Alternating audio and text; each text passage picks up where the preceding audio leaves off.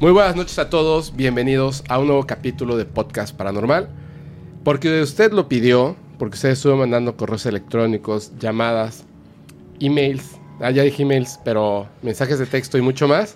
Está con nosotros. Saturaron los computadores. Saturaron hasta el telégrafo, así, pi, pi, pi, pi, todo. Así, nos llegaron cartas y todo. Tony Nusa, ¿cómo estás? Muchísimas gracias, amigo. La verdad, co- como siempre lo digo, y aunque suene a cliché, siempre es un honor estar en este humilde podcast, sobre todo eh, con la gente tan chida que siempre anda al pendiente de todo esto y so- por supuesto pendientes ya de, de las historias y de lo que vamos a hablar el día de hoy. No, hombre, te tocó, te tocó un, un, este, un momento súper bueno. Ya ves que, bueno, la gente que esté viendo esto ya vio la participación del señor Jaime Maussan, ya vio la participación de, de, de Ryan Hoffman, de Mau RG1. Mau, te mando un saludo. Tipazo. De las morras malditas, de eh, Tristan Terror. O sea, ya, ya así como que de- del viajecito que hicimos a México. Hicimos ahí varios en vivos, uno con Michelle, que estuvo súper genial. Luego voy a volver a grabar con ella. Ahorita que estamos por acá y luego nos vamos a otro De, país. de hecho, estuve viendo por allá el, este, el en vivo. Eh, incluso por ahí me, me- medio comenté. Pero pues eran tantos que, que dije, pasó desapercibido. sí, Aún casi así. nos echamos cuatro horas, bro. Sí, sí, En sí. los dos en vivos, en los dos últimos. El primero fue con, llegando, fue con Alex, luego fue con las morras y luego fue con Michelle. Y estuvo, estuvieron bien chidos, güey. Bien chidos. La hacía de hombre orquesta por acá. Tenía que editar, poner las evidencias y todo, pero quedó muy bien, muy, muy bien. Oye, ¿cómo has estado? Bastante bien, eh, contento. Ya este, ya se siente ahorita eh, toda esta vibra Del de, Halloween. de- de- ajá, de que se acerca el fin de año y es esa mezcla como de energías. Ajá. ya sabes, entre pues lo pues viene primero la, la fecha de muertos eh, y todas estas ricas tradiciones que tenemos no solo en México, sino en toda Latinoamérica. Sí, son un montón de cosas Entonces se sienten todas estas vibras eh, así de, de recordar a, a- a los finados y, y- y todo esto. Y posteriormente viene Navidad, que ya pasa que de, de ser un poquito así como que muy espiritual a- a, Los regalos. a todo. los regalos. La eso, familia. Exactamente. ¿Te gusta más la Navidad a ti que, que el Día de Muertos? Me gustan ambos. ¿Sí? O sea, en honor, la verdad, me gustan tanto. De hecho, de- del Día de Muertos, y aunque eh, se critique de repente todo esto de la cultura del Halloween, Ajá. creo que también es, eh, o sea, me encanta to- to- todo, todo eso, pero por más por el relajo, por el- la convivencia que se arma, también porque es el pretexto para poder eh, disfrazarse. Sí, eso me encanta. Eh, entonces, claro, es, es- es una época en donde ya nadie pone pretexto. Hasta el más aguado dice, está bien, me voy a disfrazar. A, a mí me gustan más las fiestas de Halloween y Día de Muertos y la convivencia en general que el Navidad. O sea, me gustaba más la Navidad obviamente cuando estaba chico, pero ahora me gusta muchísimo más. Sobre todo porque siempre en esto eh, uno y dos, como que siento que se abren puertas y esa conexión que tenemos con, con nuestros familiares que ya se fueron, como que se vuelve a abrir. Siento que es, que es más mental, pero que al final se genera como toda esta... Este ambiente Pero, en el que pasan cosas. pero ¿sabes qué? Creo que esto viene con la edad. O sea, ¿Sí? o sea, eh, eh, y, y es una perce- percepción que yo tengo. Creo que esto viene con la edad y te comento por qué. Porque creo que cuando estás más pequeño, este, o- obviamente, eh, eh, o sea, ves más la Navidad, pues lo- la emoción de que, que Santa Claus, que los regalos, que la familia, y conforme vas creciendo, pues ya empiezan a veces los pleitos con las familias, ya empieza de a ver quién se queda con el terreno, Ajá. y también por desgracia, ya conforme vas creciendo vas perdiendo amistades, Ujú. familias, seres queridos, y, y- y obviamente te empiezas a ser eh, consciente Sí. de lo efímero que somos. Te tomas más en serio la vida. Exactamente, y que solo estamos de paso acá. Sí. Entonces te empieza a tener también ya un peso más relevante. Este, creo yo que todo eso. O sea, eh, eh, Y eh, pensar que en el Día de Muertos es ese momentito en el que quizá, si lo crees, puedes tener otra vez contacto con esas personas que claro, se fueron, ¿no? Claro. Sí, O sea, te- es como más adulto. e- e- Es, es el pretexto también de recordar a esas personas y sobre todo después de de estos dos años, de, o sea, que estuvimos encerrados y que por desgracia mucho, o sea, perdimos a mucha gente. Sí. Entonces también nos lleva a, a- a que sea aún más significativo ahorita que se está reactivando todo. Oye, a ver. Este no, este, bueno, si quizá hablemos de fantasmas, así siempre pasa, que empezamos de una cosa y terminamos en otra. Tenemos dos temas principales. Bueno, de hecho, yo hasta preparé un tercero por si acaso. Ok. Hay una. Yo, antes del podcast, antes de que existiera el podcast, y, y en algún momento, creo que en un, en un en vivo que estuviste aquí, creo que alguien dejó una pregunta acerca de la luna. Y me acordé de eso. Entonces, la luna tiene muchísimos, muchísimos misterios. O sea, creo que cada misterio que tiene es más grande que el anterior. Hay científicos que desde antes de que el hombre llegara a la luna, desde antes de que existiera, mm, digamos, por ejemplo... Para empezar, Dime. ¿tú crees que el hombre haya llegado a la luna? Por supuesto que llegó. Por supuesto. Sí. Lo, lo que no creo... Porque ha- ha- has eh, escuchado de todas las teorías de, de- de Sí. conspiración, e incluso que dicen que Kubrick fue el que grabó, Sí. porque pues había toda esta guerra por llegar al espacio entre Rusia y, Y Estados y Unidos. Estados Unidos, y pues eh, Estados Unidos dijo, sabes que no nos va a alcanzar, pero podemos simularlo. ¿Sabes qué creo? Creo que vivimos en una simulación entre, entre no el gobierno exactamente, ya lo he tocado muchas veces ese tema, sino las personas que controlan el mundo y el resto de la población. Vivimos en una Matrix, pero de la realidad, no de computadora, donde nos ponen cosas eh, así frente a nosotros y si no estamos entrenados como, como monitos del zoológico o como, o como perritos este, bailarines, si no estamos entrenados a aceptarlo, lo negamos e incluso cuando alguien dice, oye, pero, pero ¿por qué lo niegas? ¿Por qué no mejor piensas y usas la mente? La gente se torna violenta. O sea, esos paradigmas estamos entrenados para esas cosas. Entonces, creo yo que el hombre ya había estado en la luna mucho antes de la carrera espacial. ¿Y cómo? La tecnología que, que estas personas de poder tienen, se dice que está por lo menos, o sea, ojo, no, no hasta, por lo menos 40, 50 o hasta 70 años más adelante que la de nosotros. Su tecnología.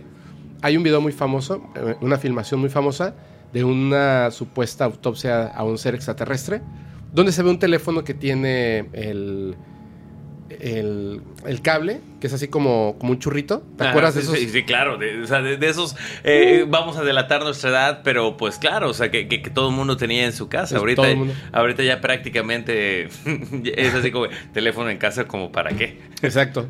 y las compañías de internet te siguen vendiendo tu teléfono en casa. de, pero, ¿por qué? O sea, ¿por qué no te sale el Te teléfono en incluye casa? internet, este, música y teléfono en casa y tú. Teléfono en casa. Y aparte, bueno, no, bueno, es- son cosas que se vienen arrastrando de aquella época. Pero en esa época, esta es. Imagínate, te estoy hablando de 1947.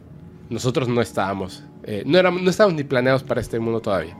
En 1947, esos teléfonos, específicamente ese modelo, no existía en ninguna parte del mundo. Entonces, cuando se ve este video, que supuestamente es de 1947, lo primero que se deduce es que no es real.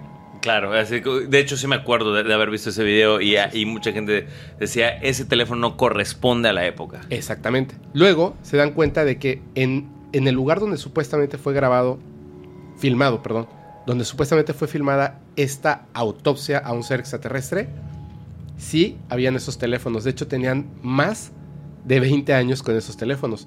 Porque específicamente esos teléfonos los compra la milicia a, a una empresa. Le dicen, queremos específicamente esto. Es más, ahorita les voy a contar algo que es buenísimo, que tiene que ver con la luna. Rusia y Estados Unidos. Les, les piden... Les Ah, piden entonces no- sirvió de, de preámbulo to- de toda esta preámbulo. plática. Es, un, es una anécdota buenísima, ¿eh? Hay un documental al respecto. El, ese teléfono sí ya existía. Le dijeron, necesitamos algo así. Y entonces hicieron ese modelo de teléfono. Cuando tú haces ese, ese enlace, o sea, sí en ese momento antes con el gobierno, en este caso NASA, milicia, etcétera, te dicen, ok, yo, tú tienes la patente, pero yo tengo los derechos durante 30 años. Entonces lo usamos en la milicia, pero no lo puedes vender. Nadie puede saber que existe. 30 años después, sale, a la venta. Entonces por eso decían, ese teléfono no existía. Pero cuando ven la patente, sí, el teléfono existía 30 años antes. Entonces tenía lógica que el teléfono estuviera ahí. Ah, ok, ok. Lo cual le da un cierto toque de veracidad a la filmación. No quiero decir con esto que el, que el extraterrestre sea real. Mm, No lo es. no, no, no lo estás, eh, eh, como el gobierno de los Estados Unidos, no puedo confirmar ni, ni negar nada. Lo, que, lo que estoy diciendo específicamente es que ese extraterrestre es un muñeco, pero sí fue filmado en 1947 en instalaciones militares. ¿Ok? Eso es muy interesante, es muy interesante. Porque nos esconden muchas cosas. Entre esas cosas que nos esconden es... La NASA no sabía que el hombre ya había estado en la Luna. ¿Ok? Ajá. No lo sabía. De hecho, los primeros en llegar se dice que fueron los alemanes. Sí, Sí, sí, sí, sí, sí. Antes de la Segunda Guerra Mundial. te cae. Sí, de verdad. de verdad. Entonces, Pero no, no habrían registros de todo eso. hay registros de todo eso.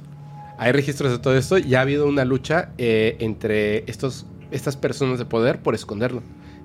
Al, al grado de que se les prohibió regresar a la luna porque la luna está habitada. Hay muchas cosas. Ahorita, voy- ahorita vamos a entrar en ese, en ese punto. Pero ¿Qué es lo que.? De, de hecho, si no estoy mal, el- me pareció leer que anunciaron hace un. como un mes o un par de meses de que regresara el hombre a, a- Sí. a la luna. Este, si no estoy mal, Estados Unidos fue el que dijo. Vamos a regresar a, a la luna porque era, e- es parte de lo que mucha gente dice de la teoría de conspiración, de que el hombre jamás llegó a la luna y, bueno, si llegó, ¿por qué no ha vuelto? porque cuando llegamos a la luna, que sí llegamos, Cuando llegamos a la Luna, o sea, la humanidad llegó a la Luna, ya sea los alemanes, ya sea Estados Unidos, no importa. El ser humano pisó la Luna. Llega a la Luna, se da cuenta de que no estamos solos, que hay bases lunares con unas razas, una o varias, no importa, en la Luna inteligentes. Ellos permitieron que nosotros llegáramos. De hecho, al ratito les voy a contar acerca de esto. Ay, ay, ay. Permiten... Como preámbulo, ¿sabes? O sea, ya, ya, ya, me- ya me Está está. bueno, ¿no? Sí, claro, ya, me- ya me estás dejando así como que, ah, canijo. Ok. Llega el hombre, y se da, llega el ser humano, perdón, llega el ser humano a la luna y cuando llegan se dan cuenta de que están estos seres y otras cosas ahí. Hay una cosa que a mí me parece muy curiosa de todas estas historias. Sixto Paz Wells en su primer contacto lo narra, contactados lo narran, personas que encontraron pleyadianos, lo que contaba Michelle, que estaban arriba de la pirámide de- de- del Sol. Y cuando llegan los primeros seres humanos a la luna, ven a uno de estos seres que está en la luna, en un cráter. Por encima del cráter hay dos naves flotando y cuando los miran y se observan unos a otros a lo lejos, el ser a lo lejos levanta la mano, como saludando. ¿Quién nos enseñó a saludar de esta manera? Es una pregunta muy rara. Sixto Paz, cuando ve al, al- al ser que está en esta como burbuja donde él entra, que hay como un túnel de luz, le levanta la mano, como saludando. Varios contactados dicen que al verlos a lo lejos, levantan la mano, como saludando. En lo que contaba Michelle, encima de la pirámide, la persona o ser que estaba allá arriba levantó la mano como saludando. Es bien extraño. ¿Lo aprendimos o, o- o es algo común en el universo? Pero la- tú me decías si el hombre llegó, si es, si es real la conspiración. Piensa en esto. Tú eres el gobierno de Estados Unidos. Yo soy el gobierno de Rusia. De Rusia. Yo estoy más avanzado que tú. Yo ya tuve el Sputnik, yo ya mandé a Laika, etc. Yo estoy mucho más avanzado Avanza- que tú. definitivamente. O Para sea, llegar a la luna, yo estoy más avanzado. Había más probabilidad, y precisa, es parte de lo que dice la teoría, había más probabilidades de que llegara a Rusia primero, precisamente por, por- porque ya llevaba tiempo experimentando y Ajá. prácticamente Estados Unidos fue así de que, ah, pues les vamos a ganar. Y... Dice John F. Kennedy, rápido, vamos. Y le ponen recursos. ¿Para qué siempre ha sido muy bueno Estados Unidos? ¿Cuál es una de las industrias? Y no estoy hablando de la guerra. ¿Cuál es una industria en la que Estados Unidos es número uno desde hace décadas? ¿La del entretenimiento? La del cine, ¿La del ¿cierto? cine? Sí. Ok. Rusia, ¿no? ¿Tú crees? No, no sería muy inteligente decir, sí vamos a mandar a estos astronautas a la Luna. ¿Qué pasa? Hay que prevenir. ¿Qué pasa si en el camino, ¡pum! ¡Kaboom! estalla y no llegamos? Llegan los rusos. ¿Qué pasa si llegamos y se corta la transmisión y nunca vemos nada? Ganan los rusos. Todas las probabilidades de que, de que las cosas salgan mal son muchas. Claro. y nos ganan los rusos. ¿Qué te conviene más? ¿Filmar la llegada y mandar al hombre a la luna, independientemente si llegan o no? Tú tienes evidencia de que tú llegaste primero. Se acaba la carrera espacial. ¿Te costa- ¿Qué te cuesta más? ¿Mandar al, al ser humano a la luna o producir filmaciones de que el hombre llegó a la luna? Pues mandar al, al hombre a la luna.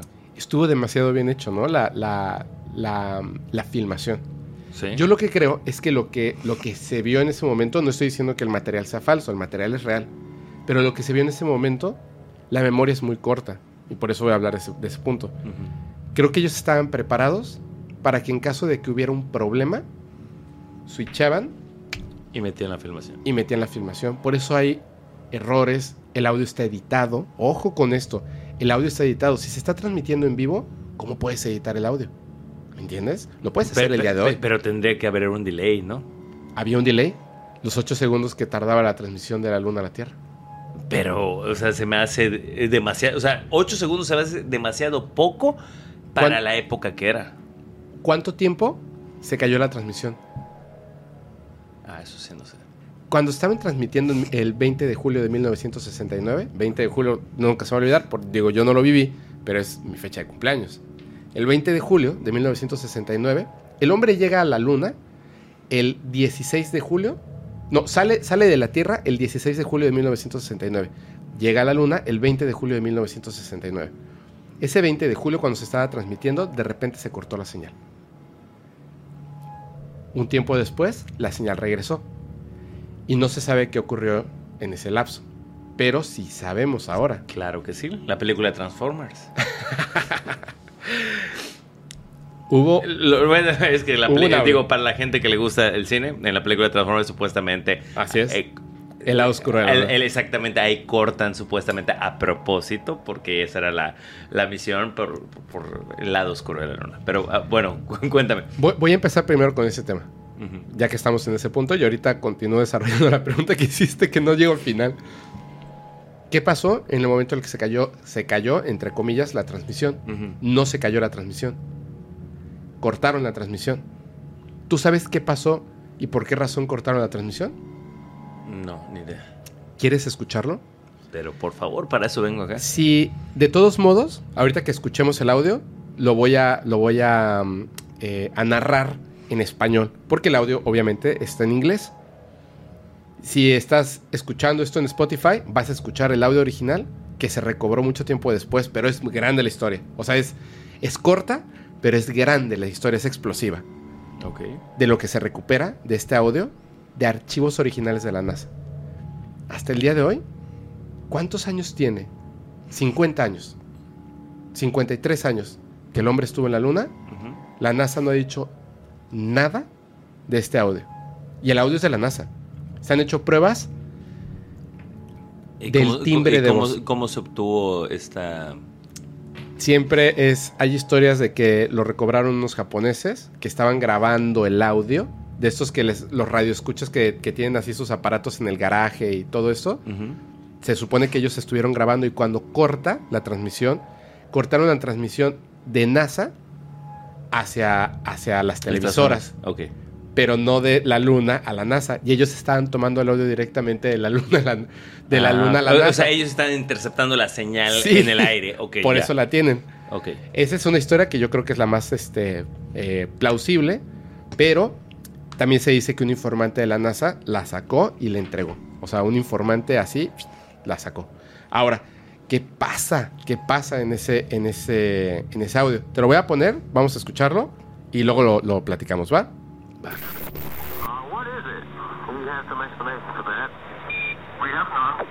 it? Your program. Oh boy, it's uh, it's it, it's really something super fantastic here. You you couldn't ever imagine this. Roger, we know about that. Could you go the other way? Go back the other way. Well, that's kind of rich and uh, pretty spectacular. God, what is that there? That's I don't know. What the hell is that? No, tango. Tango. Uh, there's kind of light there now. Roger, we got it. We've marked it. Lose communication. Bravo Bravo Tango, Bravo Tango. Select Jezebel, Jezebel. Yeah, uh, but this is unbelievable. Wow. Up. Ok, esto que acabamos de escuchar, ¿En serio es real? por supuesto. ¿Sabes cómo sabemos que es real? El timbre de, de la persona que estaba en Houston, Houston, tit, tit, con el que hablan, concuerda con lo que estábamos escuchando en la transmisión original. Pero absolutamente, ¿eh? Hoy en día, con inteligencia artificial y ciertos programas, podemos hacerlo. Cuando esto se dio a conocer, no. El timbre de voz de Neil Armstrong es exactamente la voz de Neil Armstrong. La forma de hablar, todo. Hoy en día, repito, con inteligencia artificial podemos producir algo similar. De hecho, en un programa pasado con Tristan, hablamos de una llamada que hubo al programa este de Coast to Coast. Y después hay una segunda llamada donde dice, sí, fui yo el que hablé. Todos, o sea, los comentarios es, es que no es el mismo. Imagínate, una persona que se dedica a imitar voces, que estuvo estudiando a la persona, el informante, porque ya sabían que iba, que podía hablar a coast to coast, porque sabían que escuchaba coast to coast y podía decir algo, tumbaron el satélite para cortar la transmisión y luego habla por teléfono y dice, soy yo y yo me dedico a hacer esto y jaja, y era una broma. Y, o sea, Art Bell... no, claro, Digo, eso eh, no es la menor. Suena cosa. parecido. Sí suena parecido. Sí suena parecido. Y de hecho utiliza las mismas palabras y como la entonación. Pero tú notas que es, es una imitación. Y por muy buena que sea, inmediatamente tu cerebro se da cuenta de que es una imitación. Aquí no hay imitación. Es la voz de Neil Armstrong. Les voy a decir qué es lo que decía. ¿Ok? Les voy a narrar lo que decía. Primero, Neil Armstrong dice, así como, wow, ¿qué es eso? Es lo que pregunta. Y le dice Aldrin a Houston. O sea, Neil Armstrong dice, wow, ¿qué es eso? Así impresionado. Y Buzz Aldrin pregunta, ¿tenemos alguna explicación para esto? Y entonces Houston les contesta, no, no la tenemos, pero no se preocupen, continúen con el programa. Y entonces Neil Armstrong dice, oh, chico, es... Esto es realmente fantástico. Uno no podría imaginarse algo así. Y entonces Houston le dice, Roger, o sea que es como el cambio, que nosotros conocemos como cambio, cambio, le dice, Roger, dice, ya sabemos de eso. Por favor, vayan, vayan hacia el otro lado. Vayan hacia el otro lado.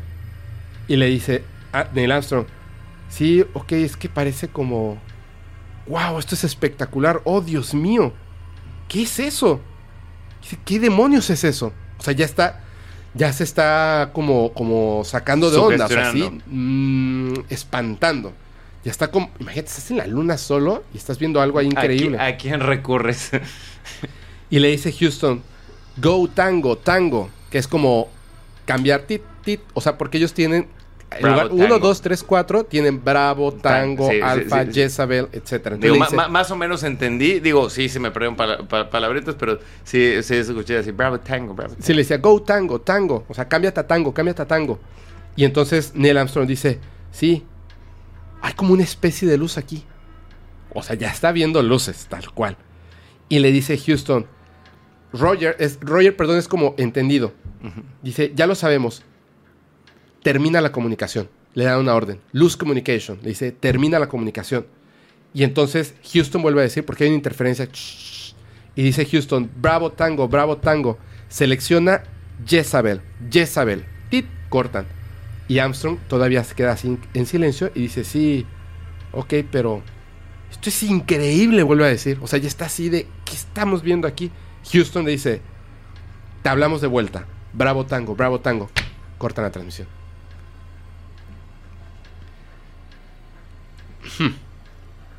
Imagínate los primeros, las primeras personas en llegar a la luna, súper entrenados. El capitán, el oficial, Neil Armstrong, y que le está diciendo Houston, sí, ya sabemos, vete hacia el otro lado. Y es tan impresionante, tan impresionante, que se te olvida todo lo que aprendiste. Te están diciendo corta comunicación, bravo tango, bravo tango, corta comunicación, vete hacia el otro lado, vete hacia el otro lado, y tú sigues, "¿Pero ¿qué es eso? ¿Qué es eso? Y Buzz Aldrin dice, ¿Tenemos alguna explicación para eso? Es que, ¿qué pasaría si algo que te han enseñado toda tu vida de repente, en- de, de un momento para otro, descubres que, que no es así como siempre te lo han pintado? No manches. Pero espérame. ¿Tú crees que ellos los mandan a la luna y no saben? Pero no se te haría un poquito.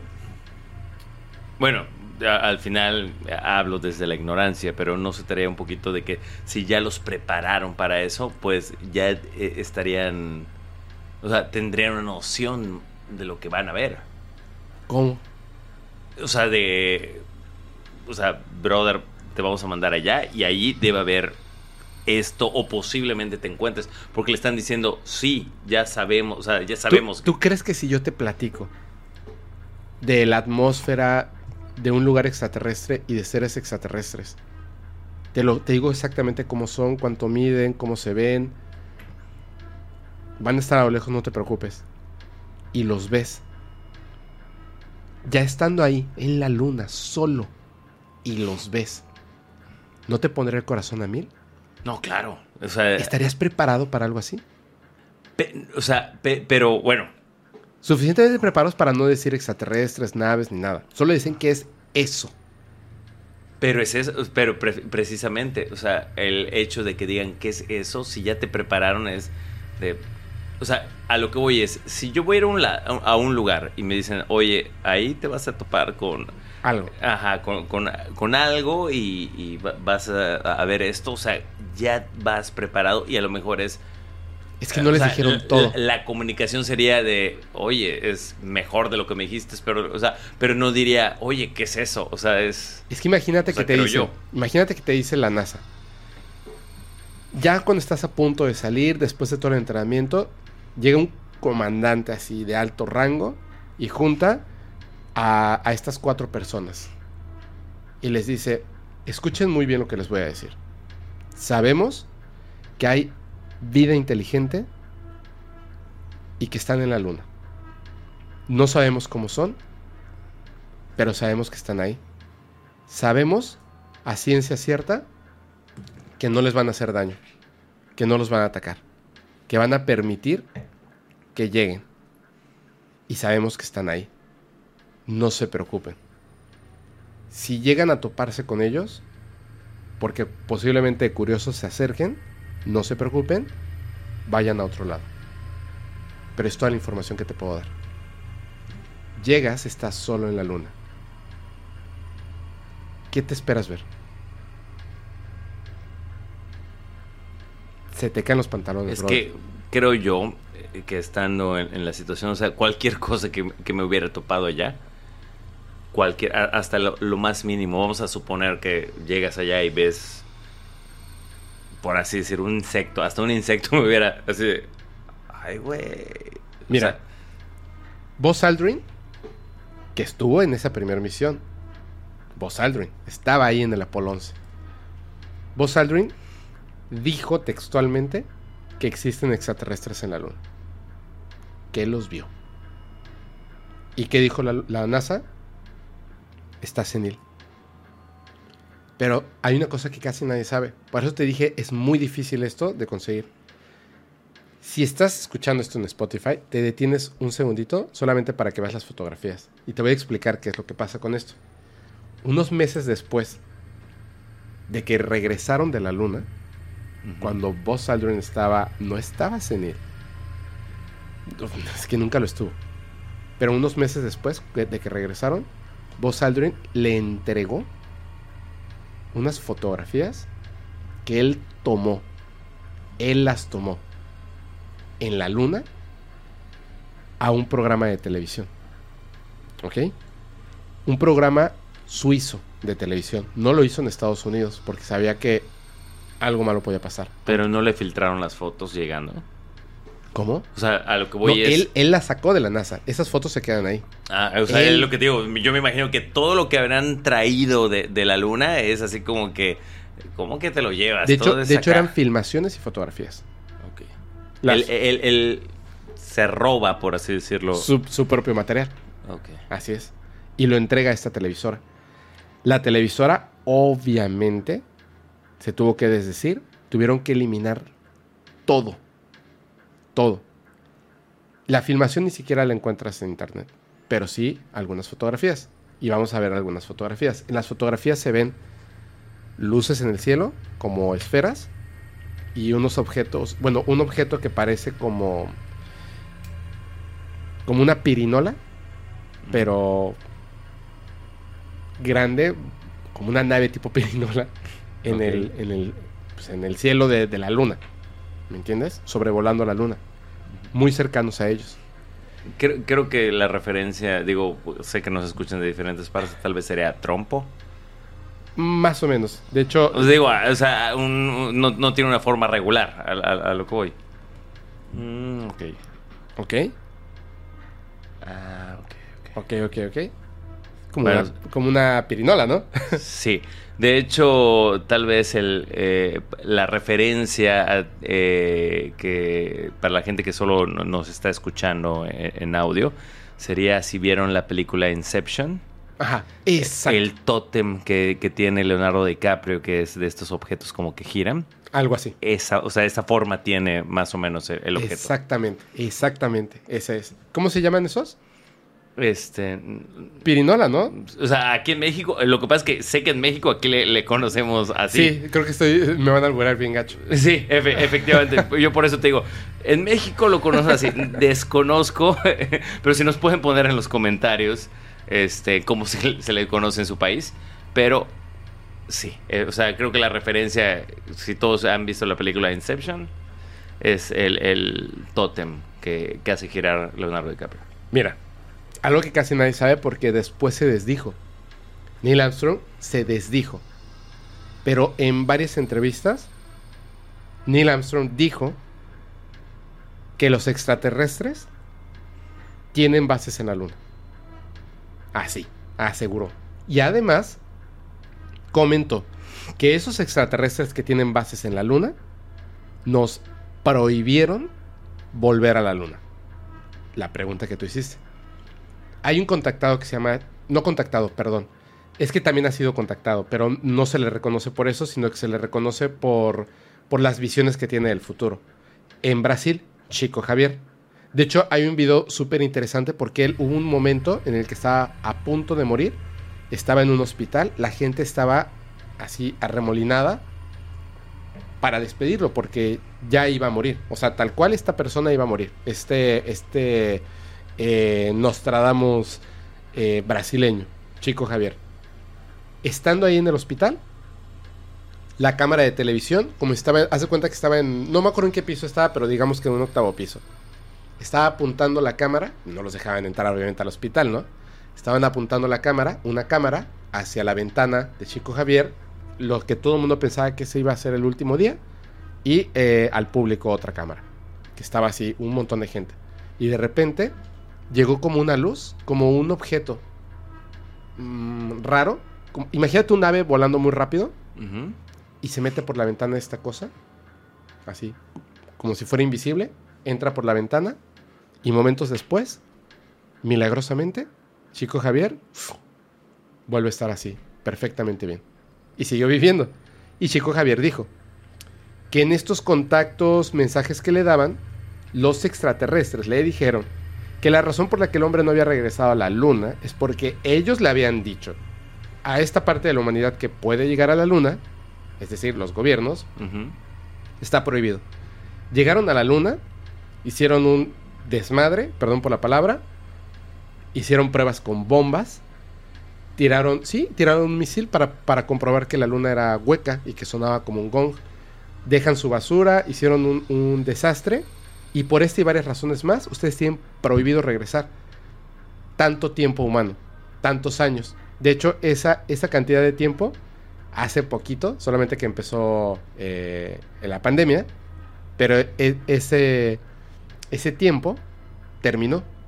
Todo ese tiempo, ningún gobierno hizo por ir a la luna. Pero ninguno, ninguno. Habían un chorro de pretextos. Que si este. Que ya, ya, eh, me acuerdo uno de los principales es que ya no hay nada de interés. Así es. ¡Qué Pa- bárbaro! Ajá, para ir a la luna cuando es, brother, creo que sería más fácil Bueno, desde mi perspectiva, a lo mejor instalarte en la luna con una base a una que esté flotando y orbitando en, en la Tierra. Por supuesto, por supuesto. Y está además así gratis, está dándole vueltas, ¿no? Claro. La cuestión está en que dijeron que después de eso, de repente ya podemos regresar. Y entonces ahora surgen todos los planes. Se dijo, lo que pasa es que están las, las estas, eh, ¿cómo se llaman? Las ondas de Van Halen, la radiación. Entonces cuando salimos de la Tierra y, y vamos hacia la Luna, pues la gente se, se desvive, o sea, fallece, porque es demasiada radiación. Entonces no podemos salir realmente del planeta. ¿Y cómo fue entonces que el hombre llegó a la Luna? Ah, lo que pasa es que en ese momento no lo sabíamos, dice la NASA. Entonces como no lo sabíamos, ¿no nos dio radiación? Claro. Pues Buzz Aldrin y Neil Armstrong vivieron así Claro, largas o sea, vidas. lle- Llegaron a la vejez. Sí, pero ya no se puede, porque ya descubrimos que están ahí, entonces si cruzamos esa línea, bye. Fallecemos. Es una ridiculez, pero la gente lo acepta. ¿Cómo acepta que el hombre llegó a la luna de la manera en la que nos dijeron? Vuelvo a repetir. Claro que llegó a la luna, pero siempre nos mienten. Entonces yo creo que ellos prepararon eso no en mala onda, sino en esa carrera contra Rusia. Preparan esta, esta Filmación. filmación, ya sea con Stanley Kubrick o con alguien más, preparan esa filmación para que en caso de que algo malo pasara, haz bajo la manga y mira si llegamos nosotros primero. Pero el hombre ya había llegado a la luna. ¿Cómo ves? ¿Tú qué crees? ¿Tú qué crees? Pero todavía no acabo, ¿eh? To- Todavía hay más. Sí, lo voy a dividir en dos partes. La, verdad es que yo sí creo que haya llegado el hombre a la luna. Este. Lo que sí he pensado siempre es que no llegó en el, en el momento que. eh, o sea, que nos dijeron. Así es. Este. Por lo tanto, el video que todos conocemos. Y sí analizando, sí hay ciertas cosas Muchas. raras Sí. que, que hacen ruido en esta filmación. Así es. Eh, o sea, de, de- del alunizaje, este, ciertas cosas que ya cuando las analizas dices, sí es cierto. O sea, no cosas como la de, por ejemplo, el otro día estaba, eh, creo que me salió un TikTok donde ha- hablaba precisamente de este tema y, y una de las cosas decía, es que no se ven las estrellas. Y, y digo, tú que sabes de fotografía, pues digo, lo puedes entender. Coméntalo. Cuéntanos, cuéntanos por qué no se ven las estrellas. Es bien importante para algo que te voy a enseñar más adelante, por favor. Ah, ok. Por eh, el- bueno, las, las cámaras, eh, sobre todo la- la- las antiguas, tienen un ex- este, exposímetro. Este, entonces, para que entre más luz, porque es un lugar muy oscuro, este, entonces tiene, tienes eh, que abrir, o sea, abrir el, el- el lente y por lo tanto cosas que, que están muy lejanas, pues ya, ya no se alcanzan. Incluso eso lo puedes. Más o menos. Ah, De hecho, al revés. Al sí, revés. puede, puede ser La- que lo haya dicho. Eh, exact- exactamente lo que acabas de decir, pero al revés. Ah, efectivamente. La- hay, hay demasiada luz. Demasiada luz. Porque como no tiene atmósfera o es mínima, la luz del sol pega con todo en la luna. Sí. Durísimo. O sea, Era fuertísimo. Tienen, tienen que cerrar, perdón. Efectivamente. Tienen que cerrar El diafragma. el diafragma para que precisamente Esté expuesto. No se, eh, no se sature la foto. Que, No esté sobreexpuesta. Exactamente. Que, queda- que quedan todas quemadas, así le decimos en, en el argot fotográfico, que queden quemadas, entonces tienen que cerrar y por lo tanto cosas que no tienen tanto reflejo o que están lejos como la- Las estrellas. las estrellas, pues es obvio que no se pueden alcanzar. A- Claro. a ver. Claro. Así que. Porque es un punto de luz muy débil. Exactamente. Pero sí es exactamente lo que acabas de decir. O sea, es. Bueno, así, pero al revés, ¿no? Que justamente para que ellos puedan tener en, en este. mm, como imagen de la luna, o sea, de lo que está pasando en la luna, los astronautas, etcétera, tienen que cerrar el diafragma un montón. Muchísimo, casi no le permiten que entre la luz porque la luz está demasiado potente. Y las estrellas, al estar tan lejanas y ser una luz tan Tenue. tenue, pues no se ven, se ve totalmente negro. Ahora, tú, hay, hay como, siempre hay que investigar, hay que abrir un poquito la mente. Por ejemplo, ¿por qué Neil Armstrong diría primero que sí, que sí hay bases en la luna de extraterrestres, que son los extraterrestres los que no nos permitieron regresar, y luego se desdice, Porque le habrán jalado las orejas. pero fuertísimo. Hay una cosa donde siempre los informantes, em, cuando contratan a alguien, por ejemplo, para trabajar en el S4, en Área 51, en la base de Dulce, ya lo conté de una, una persona que trabajaba en el Área 50, en, el, en la base de Dulce. Y lo que le dicen es, como tiene esposa e hijos, y se dan cuenta de que esta persona toma fotografías de la base de Dulce, o que tiene información, grabaciones de la base de Dulce, cuando él llega a su casa, no está su esposa y su hijo. Cuando se, se va y va la policía a decir que, o sea, obviamente ya sabe que algo les van a hacer, la policía va a empezar a investigar y cuando regresa a su casa otra vez, ahí está su esposa y su hijo. Pero algo cambió. Y él sabe que es porque nunca debió haber dicho nada, pero ya lo dijo. Ok. Son muy peligrosos porque no te, no te desviven a ti. Destruyen todo a tu alrededor. Todo. To- cualquier familiar, amigo. Lo peor, tu peor pesadilla, les va a ocurrir. Lo peor, lo peor. Las cosas más que, que difícilmente caben en la imaginación humana. Porque hay algo muy importante que ellos están ocultando. Entonces, como tú bien dices, le jalaron las orejas a Neil Armstrong. Pero la tecnología también avanzó. Te voy a leer. Neil Armstrong estuvo casado con una, una, no sé si varias veces, pero por lo menos dos. Su primera esposa se llamaba Janet. Janet, después de que se separa de Neil Armstrong, le hace una entrevista. En la entrevista, Janet literalmente dice lo siguiente. Dice, después de que Neil Armstrong regresó de la luna, empezó a tener pesadillas. Y a veces comenzaba a olvidar cosas. De hecho, llegó un punto en el que él ya ni siquiera recordaba qué fue lo que pasó mientras estuvo en la luna. Todo el tiempo estuvo yendo con, con psicólogos en la NASA. Se quedaba ahí por tres o cuatro horas, todos los días. Olvidaba todo, ya no recordaba nada de lo que pasó en la luna y nunca me dijo por qué. Mira, tú quieres que un inform o sea, tú quieres que una persona no diga nada, borra de la memoria. Imagínate esto, la, la persona que fue a la luna, que en algún momento dijo, ay sí, hay bases extraterrestres, y de repente le dicen, empieza a tener pesadillas. Y le dice a la NASA, ven a trabajar con psicólogos para que te quiten esas pesadillas, por algo que vio. Cuando regresa a casa, eso es normal, una persona normal, de repente seguramente está en una comida con amigos. Cuéntanos exactamente cómo fue. No recuerdo. O sea, ¿tú crees que ya, ya tienen así como tipo hombres de negro algo para borrar pedazos completos de... El MK Ultra comenzó en 1930, Ujú. antes de que el hombre llegara a la luna. Y ya tenían, por medio de drogas, música y eh, cuestiones totalmente humanas, o sea, de ciencia, psicología y más, por medio de dolor, por medio de plantas de poder. Plantas de poder no me refiero a, a psicomagia, sino directamente plantas de poder como el peyote, raíces, hongos, que funcionan directamente sobre la psique humana, el LSD y más. Y sabemos desde 1939 que es súper fácil, con los conocimientos adecuados, Claro. las personas adecuadas, que los gobiernos pueden efectivamente no solamente borrar las memorias selectivas de una persona, Sino programar. implantar. Eso es real. Eso es real.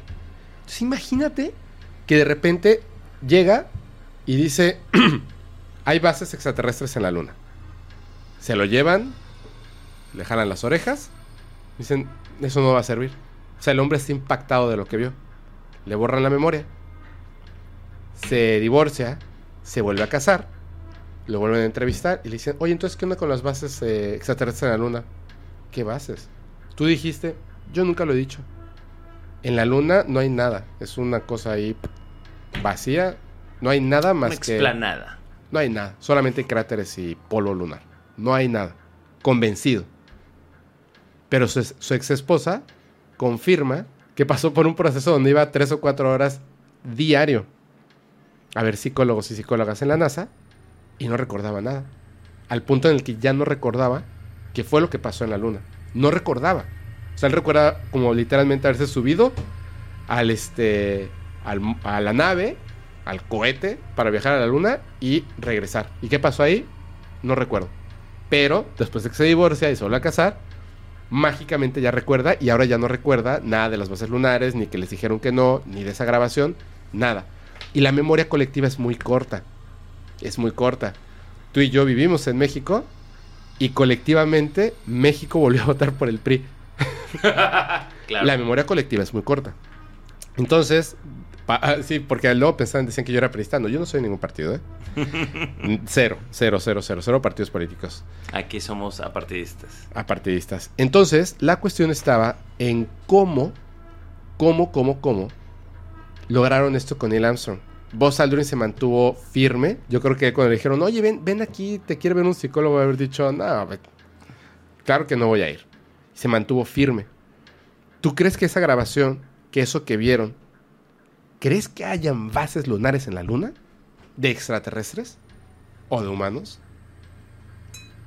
No me sorprendería bajo ninguna circunstancia. Creo que incluso la luna es un lugar estratégico para, o sea, suponiendo que la Tierra es un eh, lugar de observación para estos seres, así de que, ah, son nuestros juguetitos, nuestros... eh, ser, eh, o sea, como que nuestro objeto de, ¿De estudio? de estudio, etcétera, Ratitas etcétera. de laboratorio. Exactamente, entonces es eso, creo que es más fácil de eh, aquí estamos a salvo, aquí no llega absolutamente nadie, estamos a una buena distancia, pero estamos en corto para poder ver, observar y, y- y- sacar nuestras propias conclusiones. O sea, siempre he pensado de que si hubiera eh, eh, eh, esta vida extraterrestre, la luna sería un lugar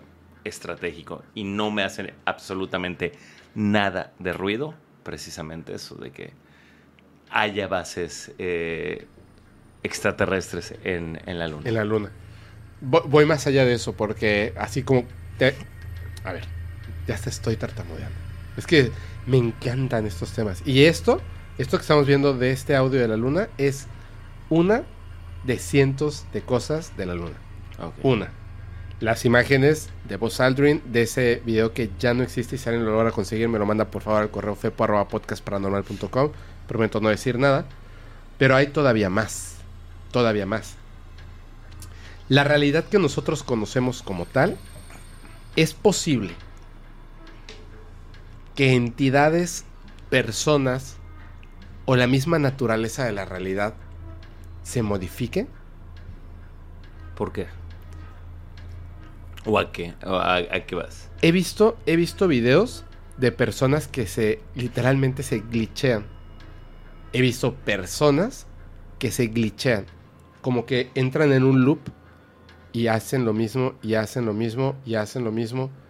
Eh, estuve viendo un video de una persona, una mujer, que trata de abrir su coche, no puede, se camina como para tratar de darle la vuelta al coche, se detiene, regresa, trata de abrir el coche, no puede, se da la vuelta, se detiene, regresa, trata de abrir el coche. La duración, la grabación dura más de dos minutos.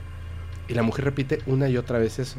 Está como glitcheada su mente. Es una forma de decirlo. Está como, como que entró en, en shock y está repitiendo una y otra vez las cosas. Pero va más allá de eso. Cuando la realidad nos las cambian. Las cosas que vemos un día, al día siguiente ya no son iguales.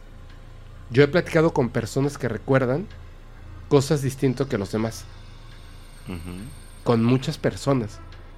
Así, cercanamente, que me dicen, yo recuerdo las cosas distintas que los demás, de mi familia, de cosas que ocurrieron. Yo he contado aquí y estuvo mi madre aquí en el podcast, espero, creo que sí se lo dije y creo que lo comentó. Cuando vimos los ovnis en Guadalajara, estaba mi prima Yuridia, mi prima Karina, si no me equivoco, estaba mi, mi tía abuela, que en paz descanse, mi madre, mi hermano y yo. Yo hace, desde aquel entonces, yo no he vuelto a hablar ni, ni con mis primas, con mi tía abuela sí, pero pues ya no está con nosotros. Y de hecho cuando nos vino a ver aquí a, a Mérida, platicamos de ese evento, de los ovnis en Guadalajara. Porque fue, o sea, es que nos marcó la vida a todos. Fue muy impresionante ver una oleada ovni, no de esferitas lejanas, sino de objetos voladores, o sea, platillos voladores cercanos a nosotros en la noche, pero muy cercanos. Y además ellas vieron algo mucho más impresionante que eso. Mi hermano, podemos estar así, todas las personas presentes, y él dice, no, yo no recuerdo eso, ¿eso cuándo pasó? O sea, no puede ser que el evento como más importante de, de todas estas personas que estamos aquí, tú simplemente digas que no lo recuerdas. ¿Tu hermano? Sí. O sea, él te dice, no, están locos, eso nunca pasó. O sea, no nada más, yo no lo recuerdo. No pasó. ¿Me entiendes? Como si la información en su cabeza fuera de no pasó. Como a Neil Armstrong. Pero sería posible que la realidad se balanceara y de repente algunos recordaran unas cosas y otros otras. Que es más o menos de lo que tú nos vas a hablar, ¿no? Sí, de hecho eso te iba a decir, ¿no será eso un efecto Mandela? Que es un efecto Mandela.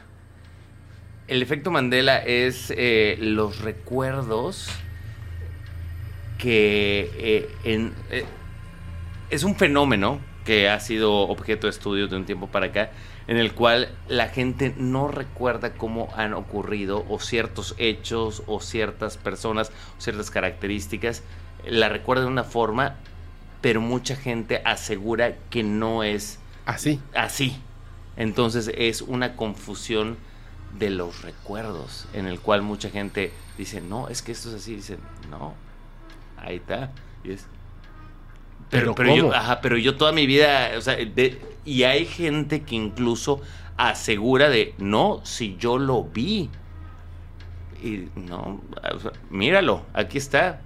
Pero es que yo me acuerdo que yo lo vi, yo, o sea, este, ha- hablando de diferentes eh, objetos, de hecho, el nombre de efecto Mandela eh, se toma a raíz de la eh, de la muerte del, del- un presidente sudafricano, Nelson Mandela, en el cual, pues cuando fallece, mucha gente dice, no, ya se había muerto.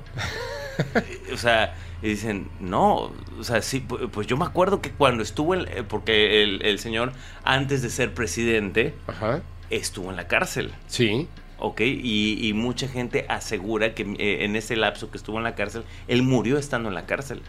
Pero no, el, el señor salió, fue presidente, dejó de ser presidente, e incluso, o sea, no hace mucho, tiene, menos de 10 años que falleció. Ajá. Y hasta era parte de la ONU y cosas así muy importantes. Sí, claro, ¿no? de hecho era una, eh, o sea, precisamente por todas esas causas, porque incluso fue encarcelado injustamente, Ajá. este, y, y- y- y- y fu- y fue todo esto. Entonces, cuando de repente es así de que, ah, pues no, no ya había muerto, y mucha gente aseguraba de eso de sí, yo me acuerdo que murió estando en la cárcel.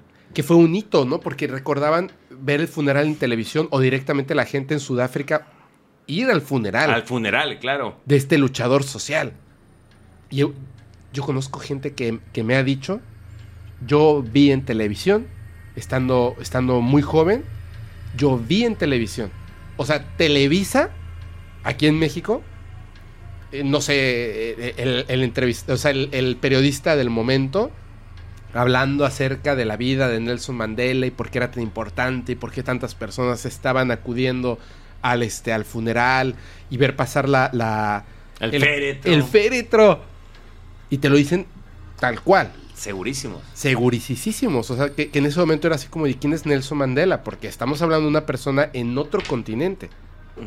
Y entonces eh, era así como de quién es, y entonces se empiezan a interesar.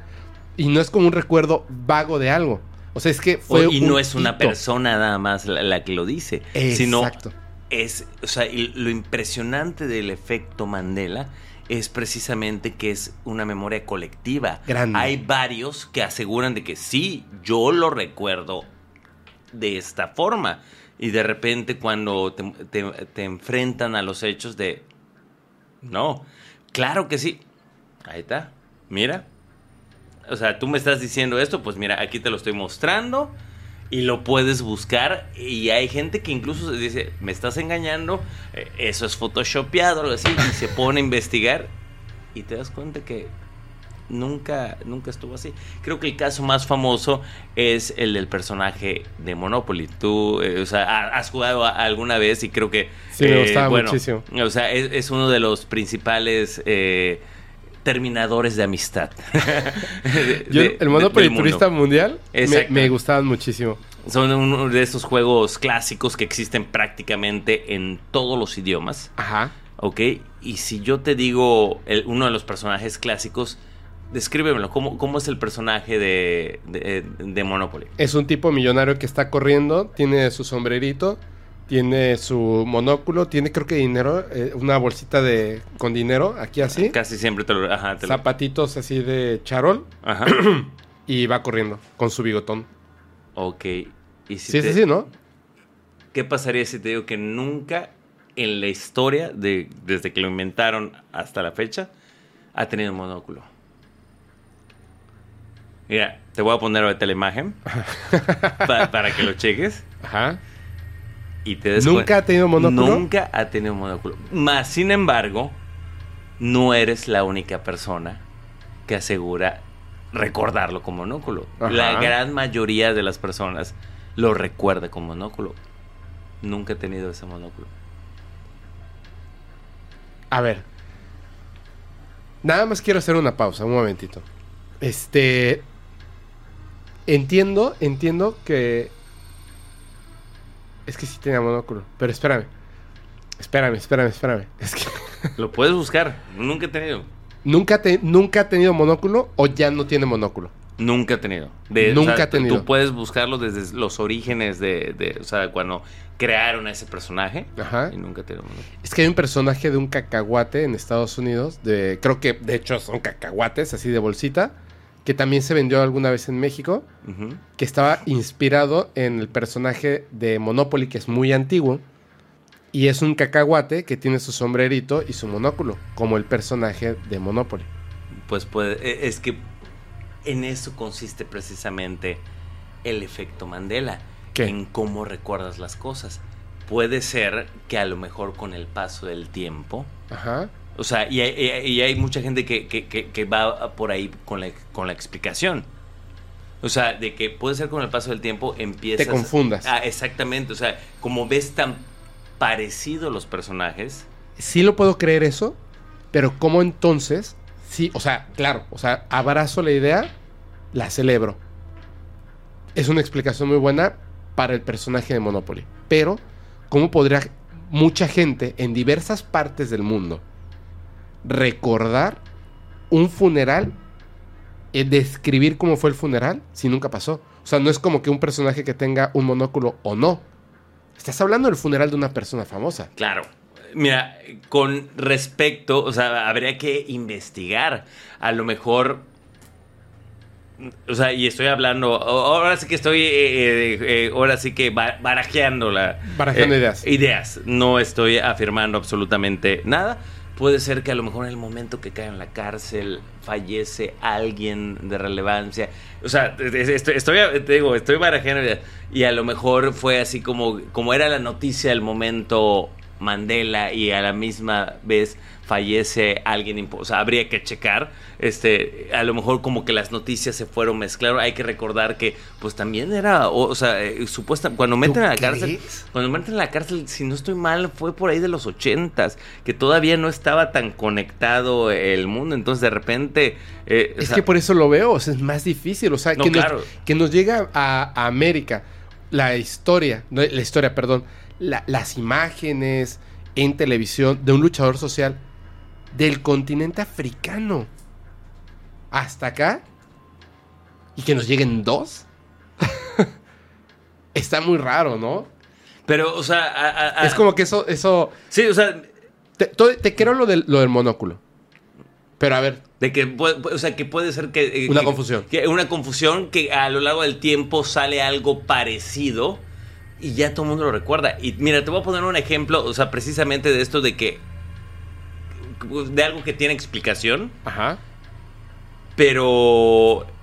eh, y tal vez te quedes sorprendido. Es con una canción, ok. ¿ok? Una de las canciones, me atrevo a decir, más conocidas, que tú las has escuchado infinidad de veces, de una agrupación icónica. Esta canción es de Queen. Ok. Esta canción se llama We Are the Champions. Ajá, famosísima. Ok, entonces Hasta, va- la, hasta la canta Robbie Williams. Exactamente, entonces va- vamos a ponerla el, eh, ca- casi el final de, de la canción pa- o sea, para, para, para que escuches. A ver, aquí, me pusiste Inclu- las canciones. Exactamente, incluso si, si quieres corear, de hecho te pido por favor que corees, porque digo, eh, eh, esta, o sea, yo sé que lo tuyo no es cantar, amigo, ¿Pero pero, es casi hasta el final? sí, casi, ca- casi hasta el final. De, hecho, si lo quieres dejar así, me atrevo a decir casi casi los últimos 20 segundos. Eh, A ver, un- ah. Champions, No time for cause we are the champions. Pam, pam. of the world. ¿Y qué pasó? La cortas. No, pues eh, ahí está. No, la cortas. ¿Qué pasó? La cortaste. No. la cortaste Eh, para, para hacer un falso este, Es- efecto Mandela. no, no, no. Así es la canción. es que, ¿sabes qué?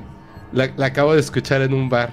Ajá. La cortaste. No, no, no. Así Faltó el grito del final. es. No, así es. Y, o sea, así es la canción.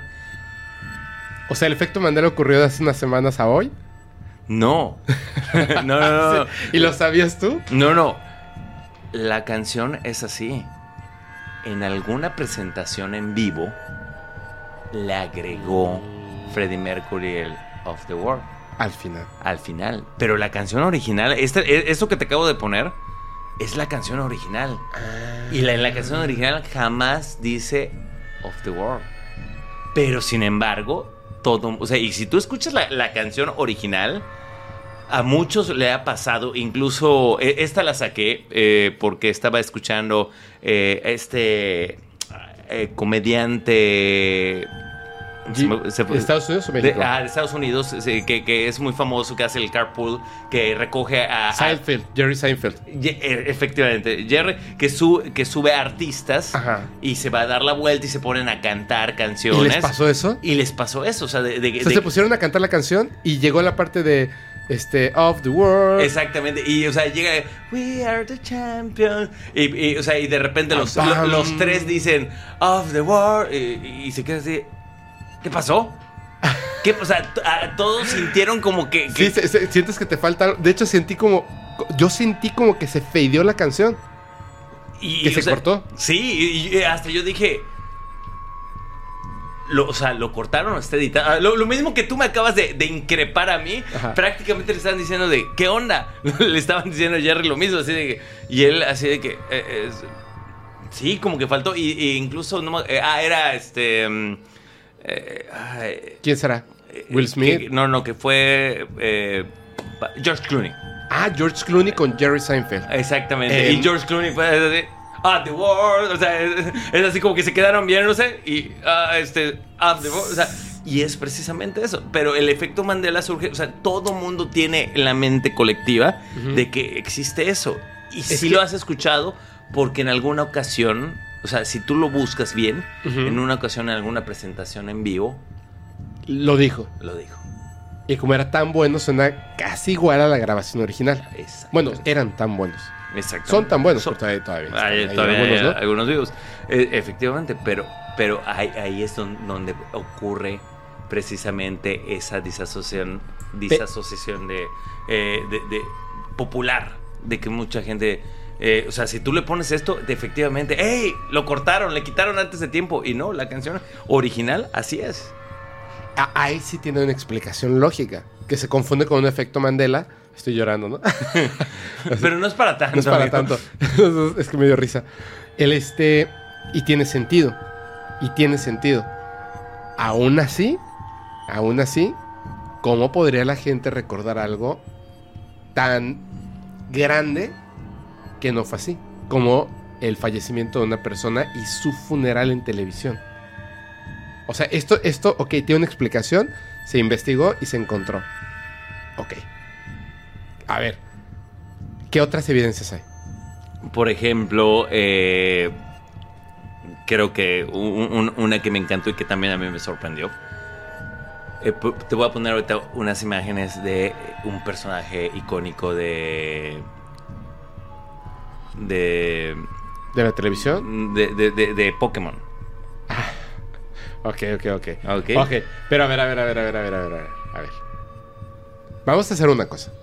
Por favor, otra vez, si estás en Spotify, detente un segundito. ¿Son dos imágenes? Sí, Ok, las ponemos y las quitamos. ok. Rápidamente es... ¿Cuáles, no? ¿De la izquierda o de la derecha? Exacto. ¿Hay más imágenes? Sí, tenemos más imágenes. Ok, deténganse 5 o 10 minutitos. Vamos a verlas. Primero, ¿cuál es? Primero te voy a poner a este personaje icónico de Pokémon, el más Ajá. famoso, que es Pikachu. Pikachu. Ajá, ¿Ok? ok. Te voy a poner estas dos imágenes. Tú dime cuál es la original.